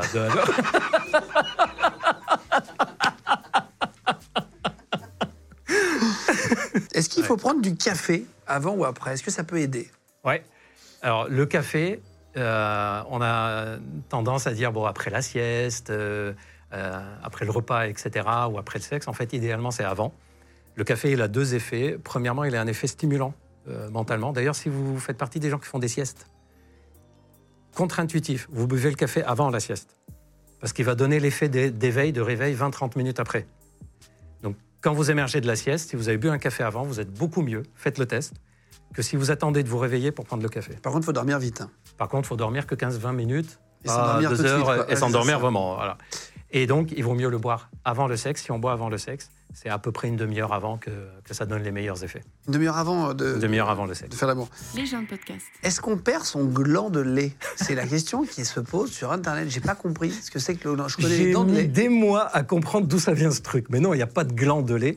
Je pense qu'il doit y avoir un mec qui a entendu dent de lait, il a entendu Mais c'est un troll incroyable. C'est pas Il possible. y a un mec qui a fait croire que tu perdais ton Oui. gland de lait. Et, mais ça a cartonné. On a reçu sur charles.co, j'ai dû faire une vidéo pour dire non, non, il n'y a pas de gland de lait, c'est le même pénis qu'on a euh, toute attends, la c'est vie. hein. incroyable cette histoire. D'ailleurs, Le pénis se développe d'ailleurs. Il y a que les dents qu'on perd, les gars. Mais oui, Il n'y a pas de gland de lait, c'est dent de lait. D'ailleurs, tu sais à quel âge le pénis arrête de grandir? Non. Parce qu'on grandit. Ouais, jusqu'à moi j'ai il grandi jusqu'à 20, 20 ans, je crois 21 ans, c'est Voilà. ça? En fait, c'est quand notre croissance de taille s'arrête, c'est que notre pénis ne grandira plus. Ah ok, ok, ok. Par contre, il paraît que les, les- les testicules grossissent toute la vie, euh, Oui. et le nez et les oreilles grossissent toute la vie. Alors, ça il que change les- de forme. Ah, Il ok. change de forme, pas forcément grossir, mais il change de forme, oui. Est-ce qu'on peut rester coincé si on fait l'amour dans l'eau? Oui, oui, oui. C'est euh, c'est lié au fait que ça donne, déjà, quand on fait l'amour dans l'eau, euh, ça sèche le vagin et même l'anus. En fait, ça sèche les muqueuses, ça assèche les muqueuses. Un truc qu'on peut retenir, l'eau, ça hydrate quand on la boit, Ouais. ça dessèche quand on la met sur la peau. Quand on sort du bain, on sent qu'on est plus sec. Euh, la peau est fripée, etc. vrai, Donc vrai. si tu restes dans l'eau, que tu fais l'amour, faut imaginer que tu vois comme la pulpe des doigts là qui est fripée, bah, imagine qu'il y a la même chose au niveau du vagin. Et donc ça peut être très douloureux, ça peut être très gênant, sec. Et donc on peut se retrouver avec euh, quelque chose qui serre, qui se contracte sur le pénis. Je l'ai pas compris. Mais c'est une question qui est très très posée sur Internet. Pénis de sang, pénis, Pénis de, de chair. chair. Est-ce que ça existe un pénis de sang, un pénis de chair? Ouais, Je comprends pas trop le. ce que ça En veut fait, euh, il y a des personnes qui, à l'état de repos, leur pénis a une taille pas très loin de la taille en érection. Et il y a des personnes, à l'état de repos, leur pénis se, se rétracte beaucoup, limite il rentrerait dans le corps. Et donc, euh, par exemple, tu as des personnes, au repos il est à 12-13 cm, et en érection il est à 13-14 cm. Et tu as des personnes, au repos c'est 6-7 cm, et en érection c'est 15 cm. Et ça c'est quelque chose qui est très gênant quand on se déshabille. On a appelé ça quoi? Le syndrome des vestiaires. C'est on est dans les vestiaires et puis on regarde, ah bah lui c'est plus grand, etc. Et on sait maintenant que c'est lié d'une part à l'état de tension mentale, c'est-à-dire plus on est nerveux, plus le corps interprète ça comme du stress, plus il envoie de l'adrénaline, et l'adrénaline, elle dit aux artères, euh, arrêtez d'envoyer le sang dans les extrémités, dans les mains, les pieds, euh, le pénis. Et donc le sang, il se vide, et le pénis, il rentre. Et tu as des personnes qui ont une prédisposition. Tu vois le frein au niveau du pénis? Ouais, ouais. des fois, il est plus épais d'un homme à un autre, plus fin d'un homme à un autre. Ben, on a découvert que dans le pénis, il y a des petits filaments qui permettent de faire tenir le, le pénis en, en érection. Euh, Tu vois, on dit toujours que pour bander, il faut que le sang remplisse le pénis. Il faut qu'il y ait un minimum de structure, sinon il va gonfler d'un côté. voilà. Ben, il y a des personnes, ces petits filaments qui font la structure sont plus épais. Et donc, quand ils se contractent, ils se contractent fort. Et donc, au repos, ça fait rentrer. Ah oui, d'accord. Donc il y a quand même deux types de, de Oui, zizi. par contre, il n'y a pas de corrélation, ça c'est absolument pas, entre la taille du pénis au repos et la taille du pénis en érection. La- La taille au repos ne laisse pas deviner la taille en érection. Alors j'ai deux très très bonnes questions qui arrivent. Ouais. Est-ce qu'on peut deviner la taille du pénis de quelqu'un en regardant la taille de son nez ou de ses doigts? J'adore ce que c'est une question. Je crois que Qui arrive. C'est vieux comme, euh, comme je ne sais quoi ce truc. Et on a tout entendu. Le nez, euh, la taille euh, de, entre le pouce et l'index, entre le, le petit doigt. Oui, Euh, fait comme ça et ça ouais, fait la taille de ça. truc. Ça, c'est faux En fait, il y a une étude qui a tout comparé. Qui a comparé la taille du pénis. On a même comparé à la taille du tibia, à la distance entre les deux oreilles, à la distance entre le nez et les yeux, tout. Aucune corrélation avec quoi que ce soit. On ne C'est peut la pas. loterie. C'est impossible de Pour une fille, elle peut pas se dire en boîte, pas mal. Impossible. Lui, c'est pas mal. Impossible. Non, non. Si je fais ça, je regarde ses doigts, pas mal. Impossible. Il n'y a qu'un seul truc savoir. qui était corrélé. Un seul élément dans le corps de l'homme qui était corrélé. C'est le tour de taille. Plus on avait du ventre, plus le pénis paraissait pe- petit. Ce qui est logique, parce que tu as la, la graisse du ventre qui vient Ah en dessous qui- et qui paraît. et mais qui vient, pas- cacher, voilà, qui vient cacher un ou deux centimètres du pénis. ouais. Est-ce que toutes les femmes peuvent éjaculer, squirter on dit Est-ce que c'est vrai? Alors, Alors, ça, j'ai une des question amis à qui me laquelle- disent que c'est vrai. Voilà, c'est une... Tu as toujours les mecs qui disent, moi, avec moi, euh, Ouais. tu, vas, tu vas voir, je vais t'apprendre des trucs, elle va squirter, etc. D'ailleurs, c'est tellement entré dans la tête des gens que oui, ça doit marcher, que j'ai eu des, des consultations où les deux consultent le mec et, et- et sa copine, et le mec il me dit, je vous la ramène, limite c'était comme ça, parce qu'elle fonctionne pas bien. C'était limite ça. Et en gros, l'histoire, c'était quoi? Bah, bah, J'ai toujours réussi à faire squirter mes copines. Elle, j'y arrive pas, donc elle a un problème. Je dis, bah non, c'est qu'elle ne squirte pas. C'est aussi simple que ça. On n'est pas toutes et tous pareils. D'ailleurs, on ne sait pas pourquoi certaines femmes le font, d'autres non. Je vais vous donner la preuve pour toutes les personnes qui regardent, qui disent si, si, si, toutes les femmes peuvent squirter. Je vais vous donner, euh, je vais vous poser une question. Pourquoi certaines actrices. Ah oui, pardon. Beaucoup de personnes disent il suffit que la femme se laisse aller. Alors, C'est le fameux truc. Si tu te laisses aller, tout fonctionne. Non, il y a quand même le corps qui est là. S'il suffisait juste de se laisser aller et de connaître son corps, pourquoi toutes les actrices porno ne squirtent pas? On ne peut pas dire qu'elles ne sont pas détendues. On ne peut pas dire qu'elles ne connaissent pas leur corps. Bah, Il y en a qui n'ont pas envie, par exemple, de squirter. Il y en a chez qui ça ne fonctionne pas. On sait que ça dépend beaucoup de la position de l'urètre, de la prostate euh, chez la femme, parce qu'il y a une prostate euh, chez la Ah femme bon? qui est différente. ouais.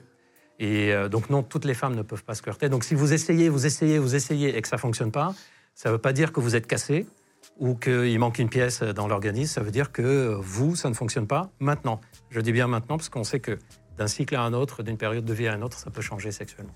Mais du coup, ça sert à quoi l'éjaculation féminine? On ne sait pas. C'est vrai? D'ailleurs, euh, même l'orgasme, on ne sait pas à quoi il sert. Chez l'homme et chez la femme. bah, Chez l'homme, si, ça envoie. euh, Non, l'orgasme, on ne sait pas. Parce que l'éjaculation féminine, elle est associée à une sensation de plaisir en général intense. En fait, euh, il n'y a pas d'utilité. Quand tu regardes, depuis la nuit des temps, on veut trouver une utilité à la sexualité. Et moi, je trouve que c'est comme pour la bouffe. Par exemple, à quoi ça sert de bouffer? Bah, à Pas mourir, à bien se nourrir, oui. Mais là, tout à l'heure, juste avant de- d'enregistrer, il y avait une banane, j'ai eu envie de manger une banane. J'avais pas faim, j'étais pas en train de crever de faim, mais j'avais juste envie de la manger. Bah, à quoi ça sert? À rien, juste du plaisir. hum. Bah, pour le sexe, c'est pareil. D'ailleurs, si on devait faire l'amour uniquement comme ça, c'est censé être, et que le truc entre guillemets naturel, quoi, tu vois, ben, on ferait pareil pour la bouffe. Dans ce cas, il faut manger la pomme telle qu'elle est, il faut pas faire de compote avec. Le sexe, c'est pareil, je peux le faire soit comme c'est prévu naturellement, soit essayer de bidouiller, trouver des nouvelles Ah oui, trouver- choses, ah, euh, d'accord. changer le truc. euh. Tu vois, par exemple, pour la nourriture, je peux rajouter des épices, je peux mélanger des, des aliments, je peux essayer de chauffer un truc ou de le fais manger ta froid. popote, quoi. Voilà, je fais ma popote. Et ben pour le sexe, c'est pareil. Il y a un truc qui s'appelle la Big Dick Energy, la BDE, euh, qui existe sur Internet. Il paraît que c'est le fait d'avoir. J'explique ce que c'est, c'est un peu précis. On a regardé les forums, je connaissais même pas. Mais toi, tu connais Oui, oui, oui. C'est le fait d'avoir une aura qui permet de savoir si la personne a un gros sexe ou pas. Est-ce que ça, ça existe vraiment, la Big, Bah big. Dick, ça veut dire gros sexe énergie Bah non, regarde, moi j'ai beaucoup d'aura et pourtant.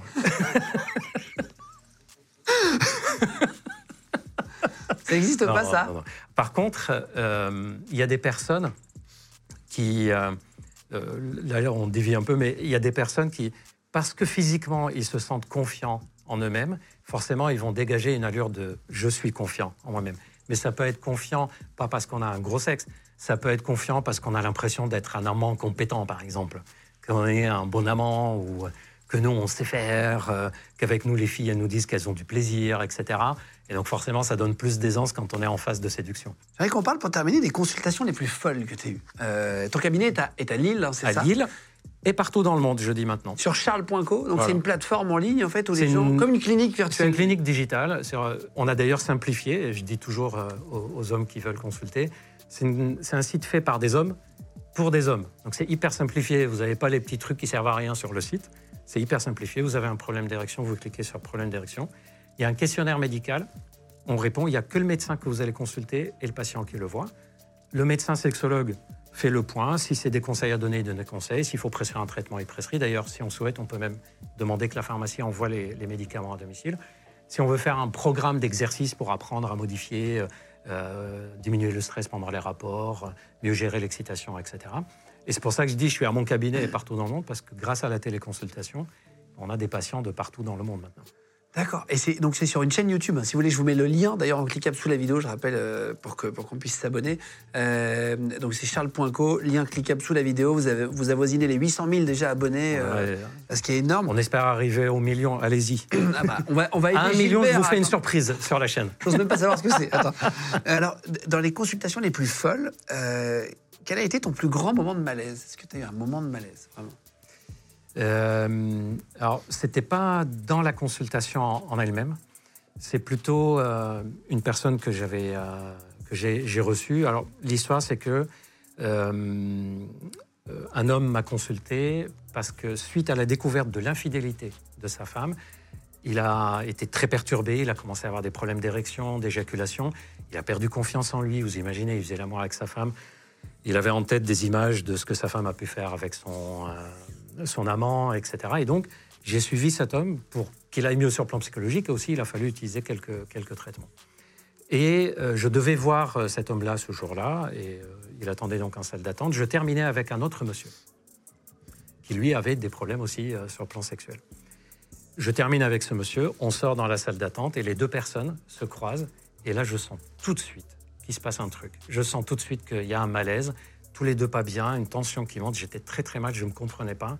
Et en fait, c'était l'amant que je venais de voir, qui est sorti en salle d'attente. Et le monsieur a reconnu l'amant de. Il savait femme. qui c'était euh, l'amant? Euh, oui, il- sa femme lui avait dit, etc. Moi, je ne savais pas que j'avais les deux, les deux patients. Donc, Vache. je n'ai pas pu. Le monsieur m'a dit, bah, vous aurez pu faire autrement. Et figure-toi que depuis, je fais super attention. Je fais de sorte que très peu de gens se croisent. Et mon prochain cabinet, c'est sûr que l'entrée et la sortie seront pas au même au même endroit. Ah ouais, c'est sûr. bête. Oui. Et la salle d'attente, euh, peut-être euh, Et la salle d'attente. une personne par une personne Oui, voilà, c'est-à-dire les horaires sont faits de sorte que quand une personne arrive, je suis sûr que l'autre personne est, euh, Ah, est déjà. Ce que je ne savais pas, c'est que c'était la même personne, la femme, qui m'avait envoyé les deux. Ah oui, d'accord. Voilà. Ça, je l'ai Ah, c'est découvert la aussi. femme qui a dit à son amant. euh, Et à son mec de venir consulter pour améliorer, etc. Je Voilà. pensais pas qu'elle venir le même jour d'affilée. Ils se sont pas battus, il n'y a pas eu de. Euh, Il y a eu une tension, c'était c'était limite. C'était limite, euh, j'ai dû séparer. Et ensuite, j'étais en consultation avec le monsieur. Donc, il fallait la faire, cette consultation. Moi, j'étais super gêné. Lui, il était très mal. Il s'est même demandé, tu sais, quand on n'est pas bien, on commence à imaginer plein de choses. Ouais. Il s'est même demandé si c'était pas limite fait exprès pour le, le brusquer ou le réveiller. Enfin, J'ai dû lui dire, mais non, je ne savais même pas qui c'était, etc. Euh, Est-ce que tu as déjà eu un fou rire avec un patient? Est-ce que tu as déjà eu un, pour X ou Y Oui. raison, une situation un peu gênante Il y en a, il y en a souvent. D'ailleurs, en consultation, euh, les, les personnes qui, qui nous regardent, par exemple, qui m'ont déjà eu en téléconsultation alors, ou en consultation, en 25 ans, j'en ai vu des, des personnes, savent qu'en consultation, on est très concentré, très sérieux, mais très détendu aussi. Parce que ces sujets-là sont suffisamment gênants et tabous en eux-mêmes pour rajouter de la gêne. euh, sûr, bien à la gêne. sûr. Donc, effectivement, ça nous arrive souvent de, de rigoler. Et une des situations où, ce jour-là, je me souviens, c'était un moment de solitude pour moi. Il y a un monsieur à qui j'apprenais à utiliser le vacuum. Le vacuum, c'est une pompe à vide. C'est un appareil qu'on met autour du pénis et on pompe. Et on fait le vide et donc ça aspire le pénis vers l'extérieur. C'est utilisé soit quand il y a des fibroses pour allonger le pénis, soit euh, pour améliorer l'érection. Il se trouve que ce monsieur avait beaucoup de ventre et donc on ne voyait pas. Quand on était debout, allongé, on voyait rien, et debout, on ne voyait pas. J'ai fait quoi? Donc je me suis mis à genoux devant lui et je, je lui montrais comment on met l'appareil et je commençais à pomper. En plein milieu de la salle d'examen, donc lui debout, moi à genoux devant lui. J'avais oublié de fermer à clé la porte. et ma secrétaire rentre. Ah la vache, et toi t'es là. Elle me cherchait, elle ne savait pas trop où j'étais, etc. Elle rentre, elle voit pas l'appareil. Qu'est-ce qu'elle voit? Elle voit le monsieur en face d'elle, et moi, elle me voit de dos. Ma tête qui cache le sexe de monsieur, et j'étais comme ça. Et J'étais limite, non, mais c'est. Oh, la porte. elle est partie. J'ai été la voir après. J'ai au fait, c'est- j'étais en train de faire. Je vous expliquerai. Elle était jeune secrétaire chez moi. Elle savait pas encore tous ces appareils. Et je sentais que c'était. Je disais, je veux rien savoir. Je veux rien savoir. Puis j'ai, oh puis merde, c'est bon. Ça s'explique pas. Les gens de podcast. T'as déjà eu un moment gênant aussi? Un- C'est un moment un peu drôle, mais est-ce que t'as déjà eu un moment gênant? Il y, a, il y a des fois où on dit des choses et euh, on se rend pas compte en fait que ça fait référence à l'histoire d'une euh, d'une personne et on est, euh, on est gêné avec ça. Euh, alors c'est un truc pas que sur le plan sexuel, mais c'est un truc qui m'est arrivé récemment, c'est pour ça que ça m'est resté en tête. Quand on est avec des personnes malvoyantes, une des expressions qu'on utilise sans s'en rendre compte, c'est quoi? Ouvre les yeux? Non, c'est vous voyez? Pour Ah dire est-ce oui, que vous avez compris? Ouais. Et là, tout d'un coup, tu dis oh merde Ah, il ne faut pas le dire. Alors, heureusement, les patients le prennent super bien. Ouais, bien sûr. Des, euh, voilà. Mais sur le plan de, de- de la gêne en elle-même, euh, j'avoue qu'on part tellement du principe en consultation qu'on est là pour entendre tout ce qui ne peut pas être entendu Bah oui. que je me prépare euh, vraiment au pire. Par contre, des moments où on se retrouve un peu bête, euh, oui. Par exemple, l'histoire de ce monsieur que j'ai suivi pendant plus d'une dizaine d'années pour des troubles de l'érection. On a essayé des comprimés, on a fini par les piqûres. Et donc, euh, il venait régulièrement pour qu'on vérifie que ça se passe bien, que je lui represcris. Et pendant, euh, à chaque fois, on pose la question et votre compagne, votre partenaire, comment elle se sent? Euh, Parce que des fois, la partenaire Oui, elle dit ça. Mais moi, je veux plus. Oui, il faut savoir les, deux côtés. Est-ce qu'elle a des attentes? Est-ce qu'elle elle a des problèmes? Est-ce qu'il y a besoin d'aide? Donc on pose des questions et à chaque fois on parlait de sa partenaire, ça allait. Et un jour j'ai en consultation, donc une dizaine d'années euh, de suivi, il me dit ah ben, ça fait longtemps que j'ai pas euh, j'ai pas fait l'amour, ça va pas. euh, ma partenaire, bah, comme vous savez, elle est malade. Puis je dis, pourquoi il me dit comme vous savez c'est... Il m'en a pas parlé. Puis là je percute. Au début de la consultation, comment ça va, monsieur? Pas d'événement dans votre vie? Ah, Ma sœur, en ce moment, elle a un cancer du sein, elle est malade. je m'occupe d'elle, mais on ne sait pas si elle va s'en sortir ou quoi. Et juste après, un peu plus tard, il me dit Bah, Comme vous savez, ma partenaire est malade. Je dis, Non, il ne parle pas quand même de sa sœur. Je dis Mais je ne savais pas qu'elle était malade, votre partenaire, pour m'assurer. Il me dit Bah, si, je vous l'ai dit au début de la consultation. Et donc, pendant dix ans, j'ai suivi le mec pour des troubles de l'érection sans savoir que quand il me parlait de sa partenaire, il me parlait de sa sœur. Et Ah, c'est mais c'est pas possible. en fait, ils vivaient ensemble. C'était un inceste, mais qui dérangeait personne apparemment, euh, ni lui ni, ni elle. Et quand je l'ai découvert, moi, je me suis senti mal, en me disant, mais j'aurais dû le savoir. Est-ce que si je le savais, j'aurais prescrit les traitements? Est-ce que... et Ah oui, oui, c'est un cas de conscience. Je comprends, je comprends, je comprends. En même temps, mais qui suis-je pour lui dire non, je te prescris rien? Il pourrait voir un autre médecin et lui prescrirait, par exemple. Et en même temps, comment, euh, comment être sûr que sa sœur euh, était vraiment consentante dans cette histoire-là? Et là, c'est un vrai cas de conscience et on est un peu seul comme ça, où on se prend une claque on se dit, mais c'est pas que du sexe, tout ça. Il y a, il y a des, il y a une- il y a des vies derrière, il, y a, il faut qu'on fasse attention, Il y a des familles quand même très Il y a des bizarres. familles- Oui. Ah oui, oui. Et ça se voyait, lui, qu'il était bizarre? Ah, Rien. Même après ça, même là, j'en parle. C'est un mec que je continue à lui parler, je le vois, je le suis. Alors maintenant, il n'y a plus de relation sexuelle avec sa sœur. Heureusement pour, euh, pour mon, ma conscience, à cause de sa maladie, en fait, euh, bah, d'ailleurs, elle est partie vivre ailleurs, etc. Mais c'est un cas de conscience. Est-ce que je lui ai represcrit si j'avais su que c'était euh, c'était sa sœur Ah oui, t'as vraiment des gens. Et lui, ça, il voyait pas le problème? Ah oui, non, lui, quand je lui ai dit, mais c'est votre sœur, euh, vous m'avez pas dit que c'est votre sœur. Je dis, ah bah je pensais que vous le saviez. Mais comment voulez-vous que je le sache? Alors probablement qu'il a, qu'il en a parlé, il a parlé de sa sœur en consultation, puis partenaire, et il a dû se dire, il a compris, alors que moi j'ai pas compris que euh, c'était la même personne. Et il ressemblait à quoi, monsieur? C'était un... Un monsieur que tu peux croiser dans la rue. Oui, oui. normal. Dire, c'est un de- monsieur qui travaillait, c'est pas... C'est un mec qui a une entreprise. euh, Mais qui non. a- si, si. qui est parti à la retraite. euh, euh, il, a, il a des employés, il, il a une vie. euh. D'ailleurs, ce qui, m'aurait- ce qui aurait dû me mettre la puce à l'oreille, ou comme on dit nous les sexologues, le prépuce à l'urètre, ce qui aurait dû me mettre le prépuce à l'urètre, c'est que quand je lui parlais d'enfants, il changeait de sujet. Et ça, c'est plus tard que j'ai percuté. Au début, je me suis dit, bon, il ne faut pas en parler. euh. Mais c'est des véritables moments de gêne. Ils, ils ont pas eu d'enfants? Euh, non. Non. non. Fallait mieux pas, du coup. Euh, heureusement. Euh, ah, waouh, c'est... Mais c'est un vrai cas de conscience. c'est limite surréaliste. hein. Mais oui, et, Ça et tu te dis, mais moi, en tant que médecin, je fais quoi dans ces cas-là? Et comment je peux m'assurer que tout va bien vraiment? Je n'ai pas la possibilité de convoquer cette personne, la femme, sa sœur, vérifier. Je- C'est un véritable cas de conscience. Il paraît qu'il y a eu quelqu'un qui t'a déjà demandé une pilule pour trouver son mec plus excitant. Oui. C'est vrai. Il pense que tu. Un peu comme un Viagra féminin Euh, ouais, c'était même pas pour. euh, c'était vraiment pour le trouver. Il me dit Ah, j'ai, j'ai trouvé un mec, c'est une euh, fille qui apparemment a beaucoup, beaucoup de ruptures amoureuses et elle voulait trouver le bon. euh, et elle m'a dit J'ai trouvé un mec, il a tout. C'est vraiment la personnalité que j'aime bien, il est gentil comme j'aime bien, il est travailleur, il est atten- attentionné, il est amoureux de moi, il est fidèle, vraiment tout. Par contre, je n'ai pas de désir pour lui, je ne le trouve pas attractif sexuellement. Est-ce que vous pouvez me donner quelque chose pour que je le trouve attractif sexuellement parce que tout le reste me convient? Je dis, mais non, je suis- c'est pas Ouais, Merlin l'enchanteur, euh, Un œuf de il n'y a pas des potions magiques euh, comme ça. Et d'ailleurs, elle était très déçue qu'il n'y ait rien qui existe. Elle pensait vraiment qu'on pouvait euh, faire une sorte de course comme ça. Bon, lui, il a ses critères, ses critères, ses critères. Il m'excite pas. Bon, ok, je vais prendre un truc pour qu'il m'excite. Comme sur Amazon, tu disais Voilà, tout à l'heure. c'est ça. C'est la culture Amazon. Est-ce que tu es tombé sur des gens qui étaient vraiment pas euh, portés sur l'hygiène et qui étaient euh, Oui. extrêmement crades Oui. Ou vraiment tu as découvert Oui. que le mec s'était jamais lavé le sexe, Oui, par exemple et d'ailleurs, ça a permis de sauver le couple. en fait, je, je voyais un couple pour des problèmes de libido, où madame disait que euh, elle n'a plus envie, elle tournait autour, on ne savait pas trop pourquoi, oh, bah, ça fait longtemps qu'on est ensemble, la routine, etc. Et il y avait son homme qui était avec elle, il se trouve que son homme avait aussi des problèmes d'érection. On avait essayé les comprimer, ça n'avait pas donné de résultat, et donc il fallait passer à des traitements qu'on fait directement dans le pénis. Donc il fallait que je fasse l'injection. Le monsieur avait rendez-vous. Il savait qu'il avait rendez-vous tel jour, telle heure.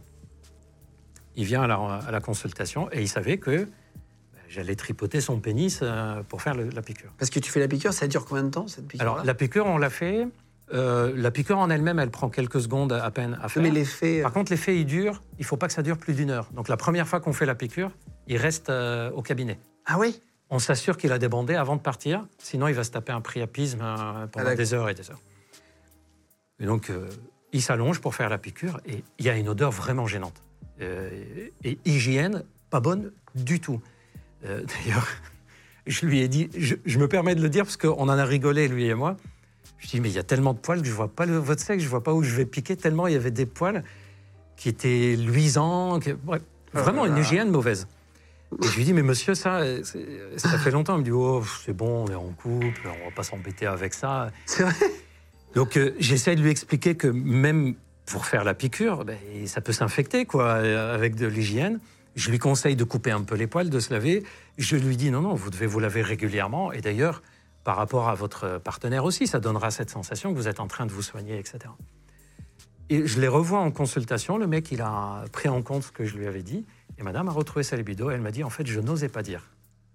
Je n'osais pas dire que euh, ça fait longtemps qu'il ne se prend pas soin de lui, euh, il sent sous les bras, euh, il me dit que c'est comme ça, c'est bon, on va pas s'en- c'est bon, tant qu'on s'aime, ça va fonctionner, quoi, le truc. Et ben figure-toi que le fait qu'il y avait de l'huile sur les poils du pubis et que j'ai pu les voir, euh, ça a permis. Fou, quoi. Ah D'ailleurs, ouais. je vais te dire ce que je lui ai dit à ce monsieur, ce qui est hyper gentil, très compréhensif. Je lui ai dit, monsieur, vos poils de pubis sont tellement gras que même les, mor- que même les morpions ont chopé du cholestérol. Est-ce que tu as des gens qui viennent Là, on parle beaucoup de panne, de problèmes. Ouais. Est-ce que tu as des gens qui viennent parce qu'ils ont trop envie? Oui. Est-ce qu'il y a des gens, Oui, oui. c'est vraiment. euh, Oui, ils sont déréglés dans l'autre sens? Oui, oui, si, si. Il- d'ailleurs, hein. Les deux. Les deux. D'ailleurs, c'est euh, chez l'homme, euh, c'est marrant parce que chez l'homme, c'est moins choquant. Euh, un homme qui va consulter parce qu'il a trop envie, il se dit pas euh, on va me juger. Bah, c'est limite au début. D'ailleurs, il met du temps à prendre conscience qu'il y a un problème parce que c'est plutôt valorisé socialement un, homme qui a trop envie. Une femme qui a trop envie, socialement, c'est encore difficile de le dire et donc elle, freine. on va dire encore que je suis nymphomane, des choses comme ça. Mais effectivement, ça existe. Et toute la di- différence, c'est de pouvoir distinguer est-ce que c'est une hyper libido, c'est une envie, mais qui est très très élevée, ou est-ce que c'est un trouble de type euh, addiction sexuelle? Parce que ça, ça existe. Et pendant la, la- la crise de Covid, les addictions au porno, par exemple, ont explosé. Quand je dis explosé, je n'ai jamais vu autant de consultations pour addiction au porno vrai? que depuis la crise Covid. C'est deux fois plus qu'habituellement. Parce qu'il y a beaucoup de garçons qui sont retrouvés seuls, chez eux, pas de copine ou pas possibilité de bouger, etc. Une libido qui est là. Bon, bah, au bout d'un moment qu'on a travaillé, qu'on a rangé, etc., on se masturbe. Et puis à force, ça devient comme une drogue pour s'endormir, pour se détendre, pour. euh, Ouais, c'est la petite. Pour déstresser, voilà, pour se euh, coucher, quoi. voilà, c'est le meilleur moyen de s'endormir vite aussi. C'est un super somnifère. En vrai, c'est C'est vrai. hein. c'est un super somnifère. T'as un peu stress et tout, boum. C'est ça. Beaucoup Euh, de femmes le font, mais ne le disent pas. Ah, c'est vrai. euh, Ouais, parce que chez- la masturbation chez la femme, elle est un peu plus tabou de nos jours. Mais les, les femmes se masturbent beaucoup plus que ce qu'on imagine. C'est quoi les vrais chiffres aujourd'hui, 2000, euh, 2023, 2024, 2025 même, et les chiffres, on va dire, contemporains euh, Combien de partenaires ont un- un- un- dans leur vie aujourd'hui, les hommes et les femmes à peu En près fait, euh, ouais, a une différence déjà. euh, c'est c'est marrant parce que les hommes disent toujours, parce que c'est déclaratif, c'est-à-dire c'est eux qui disent. On a toujours des chiffres plus élevés chez les hommes que chez les femmes. Ce qui n'est pas très logique. C'est comme s'il y avait une partie des femmes qui couchaient avec tous les mecs. Quoi. Alors, moi, je pense que ça m'étonne un peu chez les, euh, chez les garçons. Je pense que les filles sont un peu plus discrètes aussi euh, là-dessus. Euh, par contre, les chiffres, il faut les distinguer pour la génération 20, 30, 35 ans, la génération qui a aujourd'hui 35, 50 ans. Par exemple, moi, j'aurais pas aimé être jeune aujourd'hui. Je trouve que ma génération, on avait, quand moi j'avais 18-25 ans, on avait moins de stress environnant. Euh, on était moins envahi, il n'y avait pas les réseaux sociaux, il n'y avait pas les médias, il n'y avait pas de pression. Là maintenant, sur les réseaux sociaux, tu y vas, tu dis putain, lui il est mieux que moi, euh, tiens, lui, et eux ils ont l'air heureux. euh, ça, ça- ça met une pression, je Ouais, trouve, une qui est beaucoup pression plus forte. sociale. Ah ouais. Euh, tu dis, il faut que je réussisse comme lui, il faut que j'ai ce qu'il a. euh, Et puis ça met le doute en disant ah, ça va pas bien entre nous. Bah, elle, elle me drague un peu sur les réseaux. Bon, allez, pourquoi je vais m'embêter à- c'est beaucoup plus facile d'accès. Ah ouais, beaucoup plus. Regarde, aujourd'hui, de nos jours, en une semaine, toi et moi, on peut rencontrer plus de personnes que ce que nos parents ont rencontré toute leur vie. Hmm. En Oui, c'est sûr, c'est sûr. Avec des applications, avec des. des- On peut enregistrer, là, vous pouvez nous regarder euh, dans la vidéo et dans deux, dans, dans deux heures, aller à Envoyer un mail, par euh, exemple, sur contact avec lesgensdegroupe.fr, en deux secondes, on rentre en contact. Et, euh, voilà, et on est, euh, voilà, surtout s'il y a des plans à trois. C'est pour un ami. Euh, tu as eu une question folle déjà euh, que tu cites. Euh, Il y a une dame qui t'a demandé, euh, un homme pardon, euh, qui t'a demandé où est-ce que je dois jouer sur Ah une oui. femme. Ah oui. Ben ça, c'est un des ravages du porno. C'est-à-dire, on est passé de manque d'informations, je ne sais pas ce qu'il faut faire, à je vois tellement de trucs que je me dis, mais c'est quoi que je dois faire? Tu sais, on dit toujours, quand tu donnes de la liberté à quelqu'un, tu as toujours les personnes qui vont dire, ouais, chouette, je peux faire ce que je veux, c'est génial. Et tu as d'autres personnes qui disent, mais je ne sais pas ce que je veux, moi. Dites-moi ce qu'il faut faire. Et, il faisait partie de ces personnes-là. Et alors, il me pose la question, où est-ce qu'il faut jouir sur une femme? Déjà, la question était un peu bizarre. Je dis, mais où est-ce qu'il faut jouir? Pour quelle raison? C'est quoi le, le- le but? Il me dit, mais en fait, quand je regarde le porno, une fois, il jouit sur les fesses, sur le visage, dans la bouche, sur les seins, dans le vagin, sur les jambes, sur les pieds. Où est-ce que c'est le mieux de jouir? Bon, là, tu sais que la consultation va être longue. Parce que tu te dis, les bases n'y sont pas parle. du tout. Ouais, Ah ouais. faut qu'on parle. Attends, attends, attends, attends. On remet tout, euh, tout en place. Et tu te rends compte qu'en fait, euh, tu aurais pu penser au départ que c'est un mec un peu chelou, un mec un peu euh, malade ou quoi que ce soit. Non, c'est un garçon qui voulait juste bien faire. Oui, c'est ça, c'est ça. Il était de bonne intention. Il dit mais comment on fait bien moi? Et donc ça a été. Je trouve que lui, par exemple, là on, on en parle, on en rigole, et s'il nous entend, il va en rigoler parce qu'il il a vachement changé. Mais c'est courageux de sa part de dire plutôt que je me débrouille tout seul, que je fasse des conneries, que je fasse n'importe quoi, bah, je vais aller demander l'avis d'un c'est de hyper- quelqu'un. ouais, je trouve que c'est hyper courageux de sa part de l'avoir fait. Les gens de podcast. Pour finir, l'andropause, c'est comme la ménopause chez les hommes. Ouais. Euh, qu'est-ce- quels sont les signaux et qu'est-ce que ça veut dire concrètement? Parce que Ah. la ménopause, c'est l'arrêt, si je dis pas de bêtises, L'arrêt des des règles. règles. ouais. Les hommes, on peut avoir, il paraît, euh, des enfants toute notre vie. C'est vrai. Alors, quelques différences, ménopause, andropause. Et tu vas voir, c'est bien d'être un mec pour ça. Pas pour tout, mais pour ça. Parce qu'avant les premiers rapports, tu vois, quand c'est les premiers dates, euh, vaut, vaut mieux plutôt être une femme qu'un mec. Parce qu'un mec qui stresse, euh, etc., Ah ouais, il perd ouais. ses moyens. Une femme peut très bien dire Ah oui, tout va très bien, alors qu'intérieurement, ça stresse. Le mec, il peut pas cacher. euh, bref. Ah, bien sûr, bien sûr. Première différence, c'est que l'andropause, la ménopause survient toujours à peu près dans la même tranche d'âge chez les femmes. Chez l'homme, c'est variable, ça peut être 50, 60, 70, 80, 90 ans. D'ailleurs, j'ai des patients qui consultent qui ont plus de 90 ans. C'est euh, c'est d'ailleurs devenu très fréquent après 70 ans. De nos jours, on a envie de continuer notre vie sexuelle le, le plus tard possible. euh, même si on pense que la vie sexuelle s'arrête avec l'âge. Donc l'andropause, euh, on l'a des âges variables. On peut l'avoir, mais à moitié. Une femme ne peut pas avoir une moitié d'androménopause. Elle est soit ménopausée, Bien sûr. elle est pas. On peut avoir une moitié. Et la bonne nouvelle, c'est que chez l'homme, il y a des andropauses réversibles. Les signes, c'est quoi? C'est le mec qui s'approche de 45, 50, 55 ans ou un peu plus, qui commence à sentir qu'il a de moins en moins envie de faire des choses. La nuit et le matin, de moins en moins d'érection. Dans la journée, au lieu d'aller faire un truc, oh, je le ferai plus tard. Il devient pantouflard. Il fatigue facilement, il devient irritable. Tout est négatif. Il cogite tout. Il En fait, c'est l'image du mec devenu pantouflard, un peu ronchon, un peu euh, Ouais. avachi comme ça euh, dans son canapé. Bah, ça, c'est un des signes. Donc, il n'y a, rien- y a rien de spécifique. Des fois, c'est une dépression.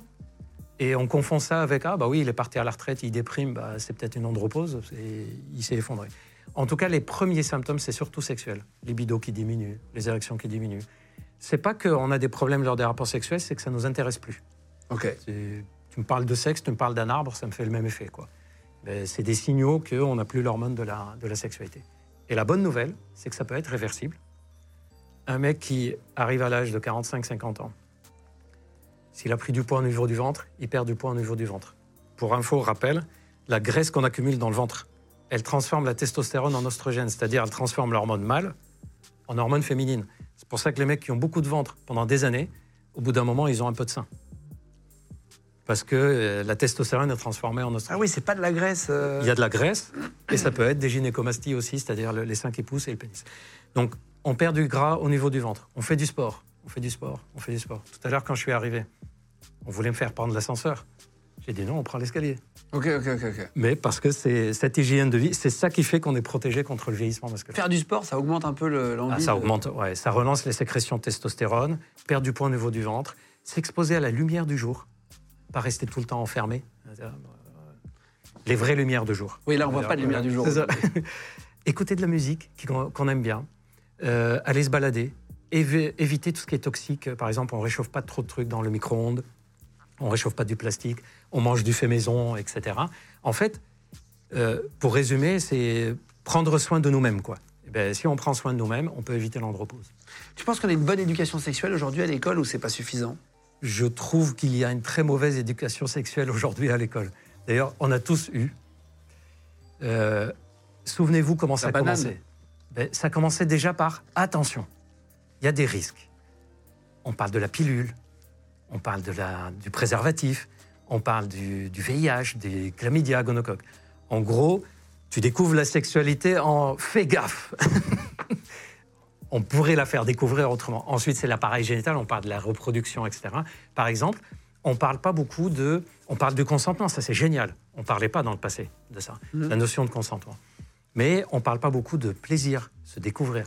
Un des trucs, par exemple, que j'apprends beaucoup à, des jeunes, oublie l'idée que tu dois faire l'amour comme dans les films porno. C'est un film. hein. Si tu regardes un film d'action euh, avec le mec qui saute d'un hélicoptère, qui se rattrape sur un avion et il saute sur une moto, tu vas pas faire pareil. Et ben pour le sexe, pareil, tu fais pas comme dans le porno. Oublie que c'est entrée, plat, dessert.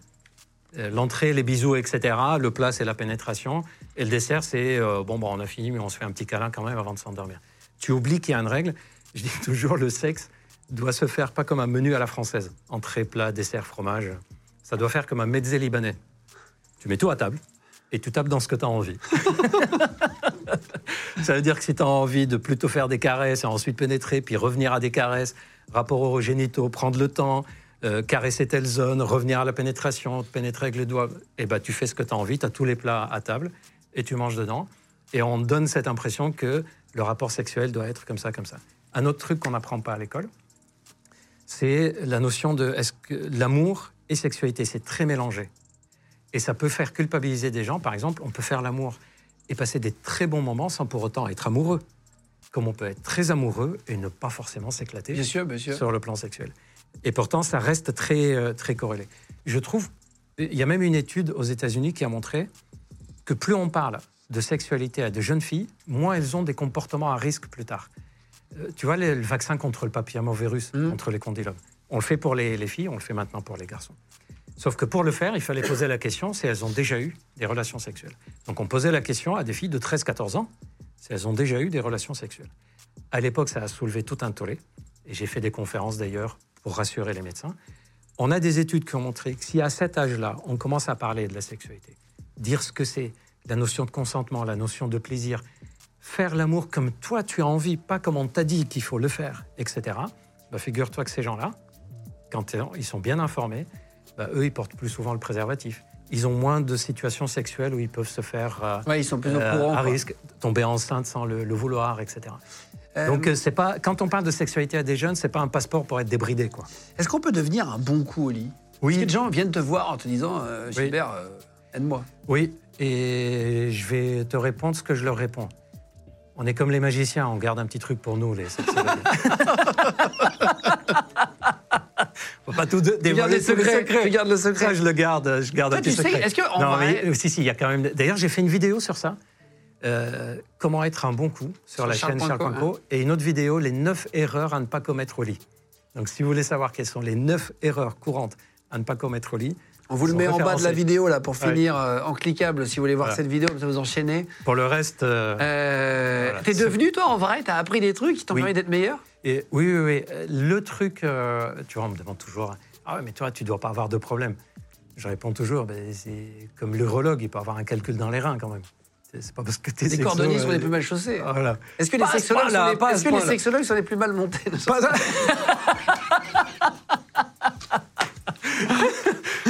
tu demanderas à ma compagne. non, par contre, tu apprends une chose quand tu, tu réfléchis comme ça en tant que sexologue. C'est pas sûr que tu saches tout faire. Par contre, tu sais ce qu'il faut pas faire. Oui, c'est ça en Voilà. fait. Et après, de toute façon. C'est les trucs que ça, tu laisses tomber. Voilà. Euh, et d'ailleurs, sur les réseaux sociaux, tu parlais de Charles Poinco, comme quoi tu avais fait des vidéos avec les 9 choses à ne pas faire. Euh, pourquoi tu t'es mis sur Internet pour finir Pour comprendre euh, ton Alors, parcours aussi y a- Moi, j'ai fait mes études de, de médecine, andrologie, puis sexologie, et j'ai découvert, en faisant de la, de la médecine sexuelle, euh, j'ai découvert qu'il manquait beaucoup de choses et qu'il y avait beaucoup, beaucoup de mauvaises connaissances là-dessus.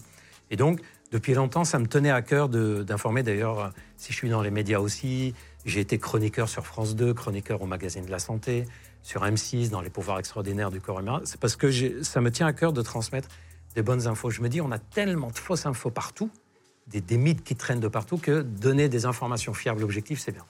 Par contre, je t'avoue que quand on a lancé la chaîne Charles Poinco, c'était au début juste euh, pour faire connaître aussi Charles Poinco. C'était aussi pour donner des informations sur les médicaments, sur les maladies. D'ailleurs, si vous regardez les toutes premières vidéos, c'est très médical, très maladie. Et j'ai été hyper surpris de voir la demande qu'il y avait. Et on nous demandait de faire d'autres vidéos, d'autres sujets, d'autres sujets. Ah ouais, c'est vrai. Et ça a pris, ça a pris, ça a pris. C'était pas un projet au départ. Euh, D'ailleurs, pour être tout à fait transparent, j'ai fait une vingtaine de vidéos au début, et ensuite, pendant plus d'un an, j'en ai pas fait parce que pour moi, c'est tout, c'était 20 vidéos pour informer.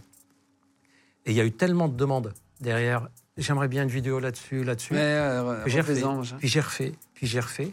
Et j'ai été moi-même surpris, d'ailleurs, sur les sujets de santé, en particulier santé euh, sexuelle. On est actuellement la troisième chaîne euh, en, en France. Et c'est quelque chose qui était inattendu, mais qui vient simplement, c'est pas une volonté de notre part, ni de ma part, c'est les demandes.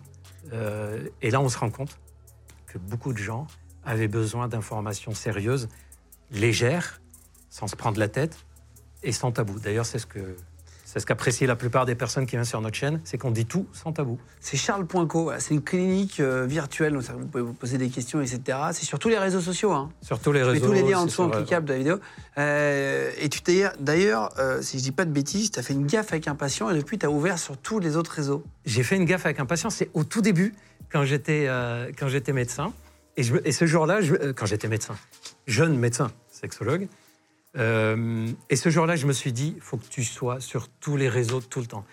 C'est un garçon qui euh, me dit je me suis fait larguer, euh, ça va pas. Depuis, j'ai perdu confiance en moi. Je couche plus avec les filles parce que j'ai peur, etc. Et il me reparle de son ex. Il me dit elle a vraiment été dégueulasse avec moi. D'ailleurs, un jour, j'étais tellement énervé que j'ai été écrire sur son mur qu'elle est dégueulasse et tout. Et moi, à l'époque, c'était les débuts des réseaux sociaux. Et à l'époque, je lui dis mais ça se fait pas. Tu peux aller en prison. Mec, il devient pâle. je peux aller en prison pour ça Je dis bah, bien sûr tu peux. Tu peux pas aller écrire sur le mur des gens. Je dis ah bon?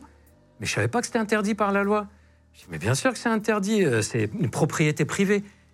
Et là, je vois, il fait comme ça. Il fait non, mais son mur euh, Facebook. et moi, à l'époque, tu vois, c'était le début. Et je me suis dit, plus jamais je me ferai prendre. Je suis sur tous les réseaux. J'utilise pas forcément pour communiquer. Tout, on Mais peut les citer. ouvert. Snap, Insta, Biréel, tout. Et d'ailleurs, euh, ma, fille qui nous, qui nous ma fille qui nous regardera sûrement, une adolescente, je lui ai dit tout ce qu'il y a comme nouveauté, toutes les conneries qui sortent, toutes les nouveautés que vous faites entre vous les ados, tu me montres. Elle, elle s'éclate à me montrer tous les trucs, les Directement. Ça me permet, moi, quand un jeune me parle, je sais dans quel contexte. Oui, oui, euh, d'être un peu à la page, quoi. Ben oui, bien Ne sûr. pas être un boomer. Bien sûr. Merci Gilbert. Merci à toi. C'était cool. Euh, merci Merci. d'être venu jusqu'à nous. Euh, Merci de nous avoir écoutés. Si jamais vous voulez euh, vous abonner euh, à la chaîne, pareil, hein, les gars, sur Légende, vous, vous pouvez vous abonner, mettre la petite cloche en dessous.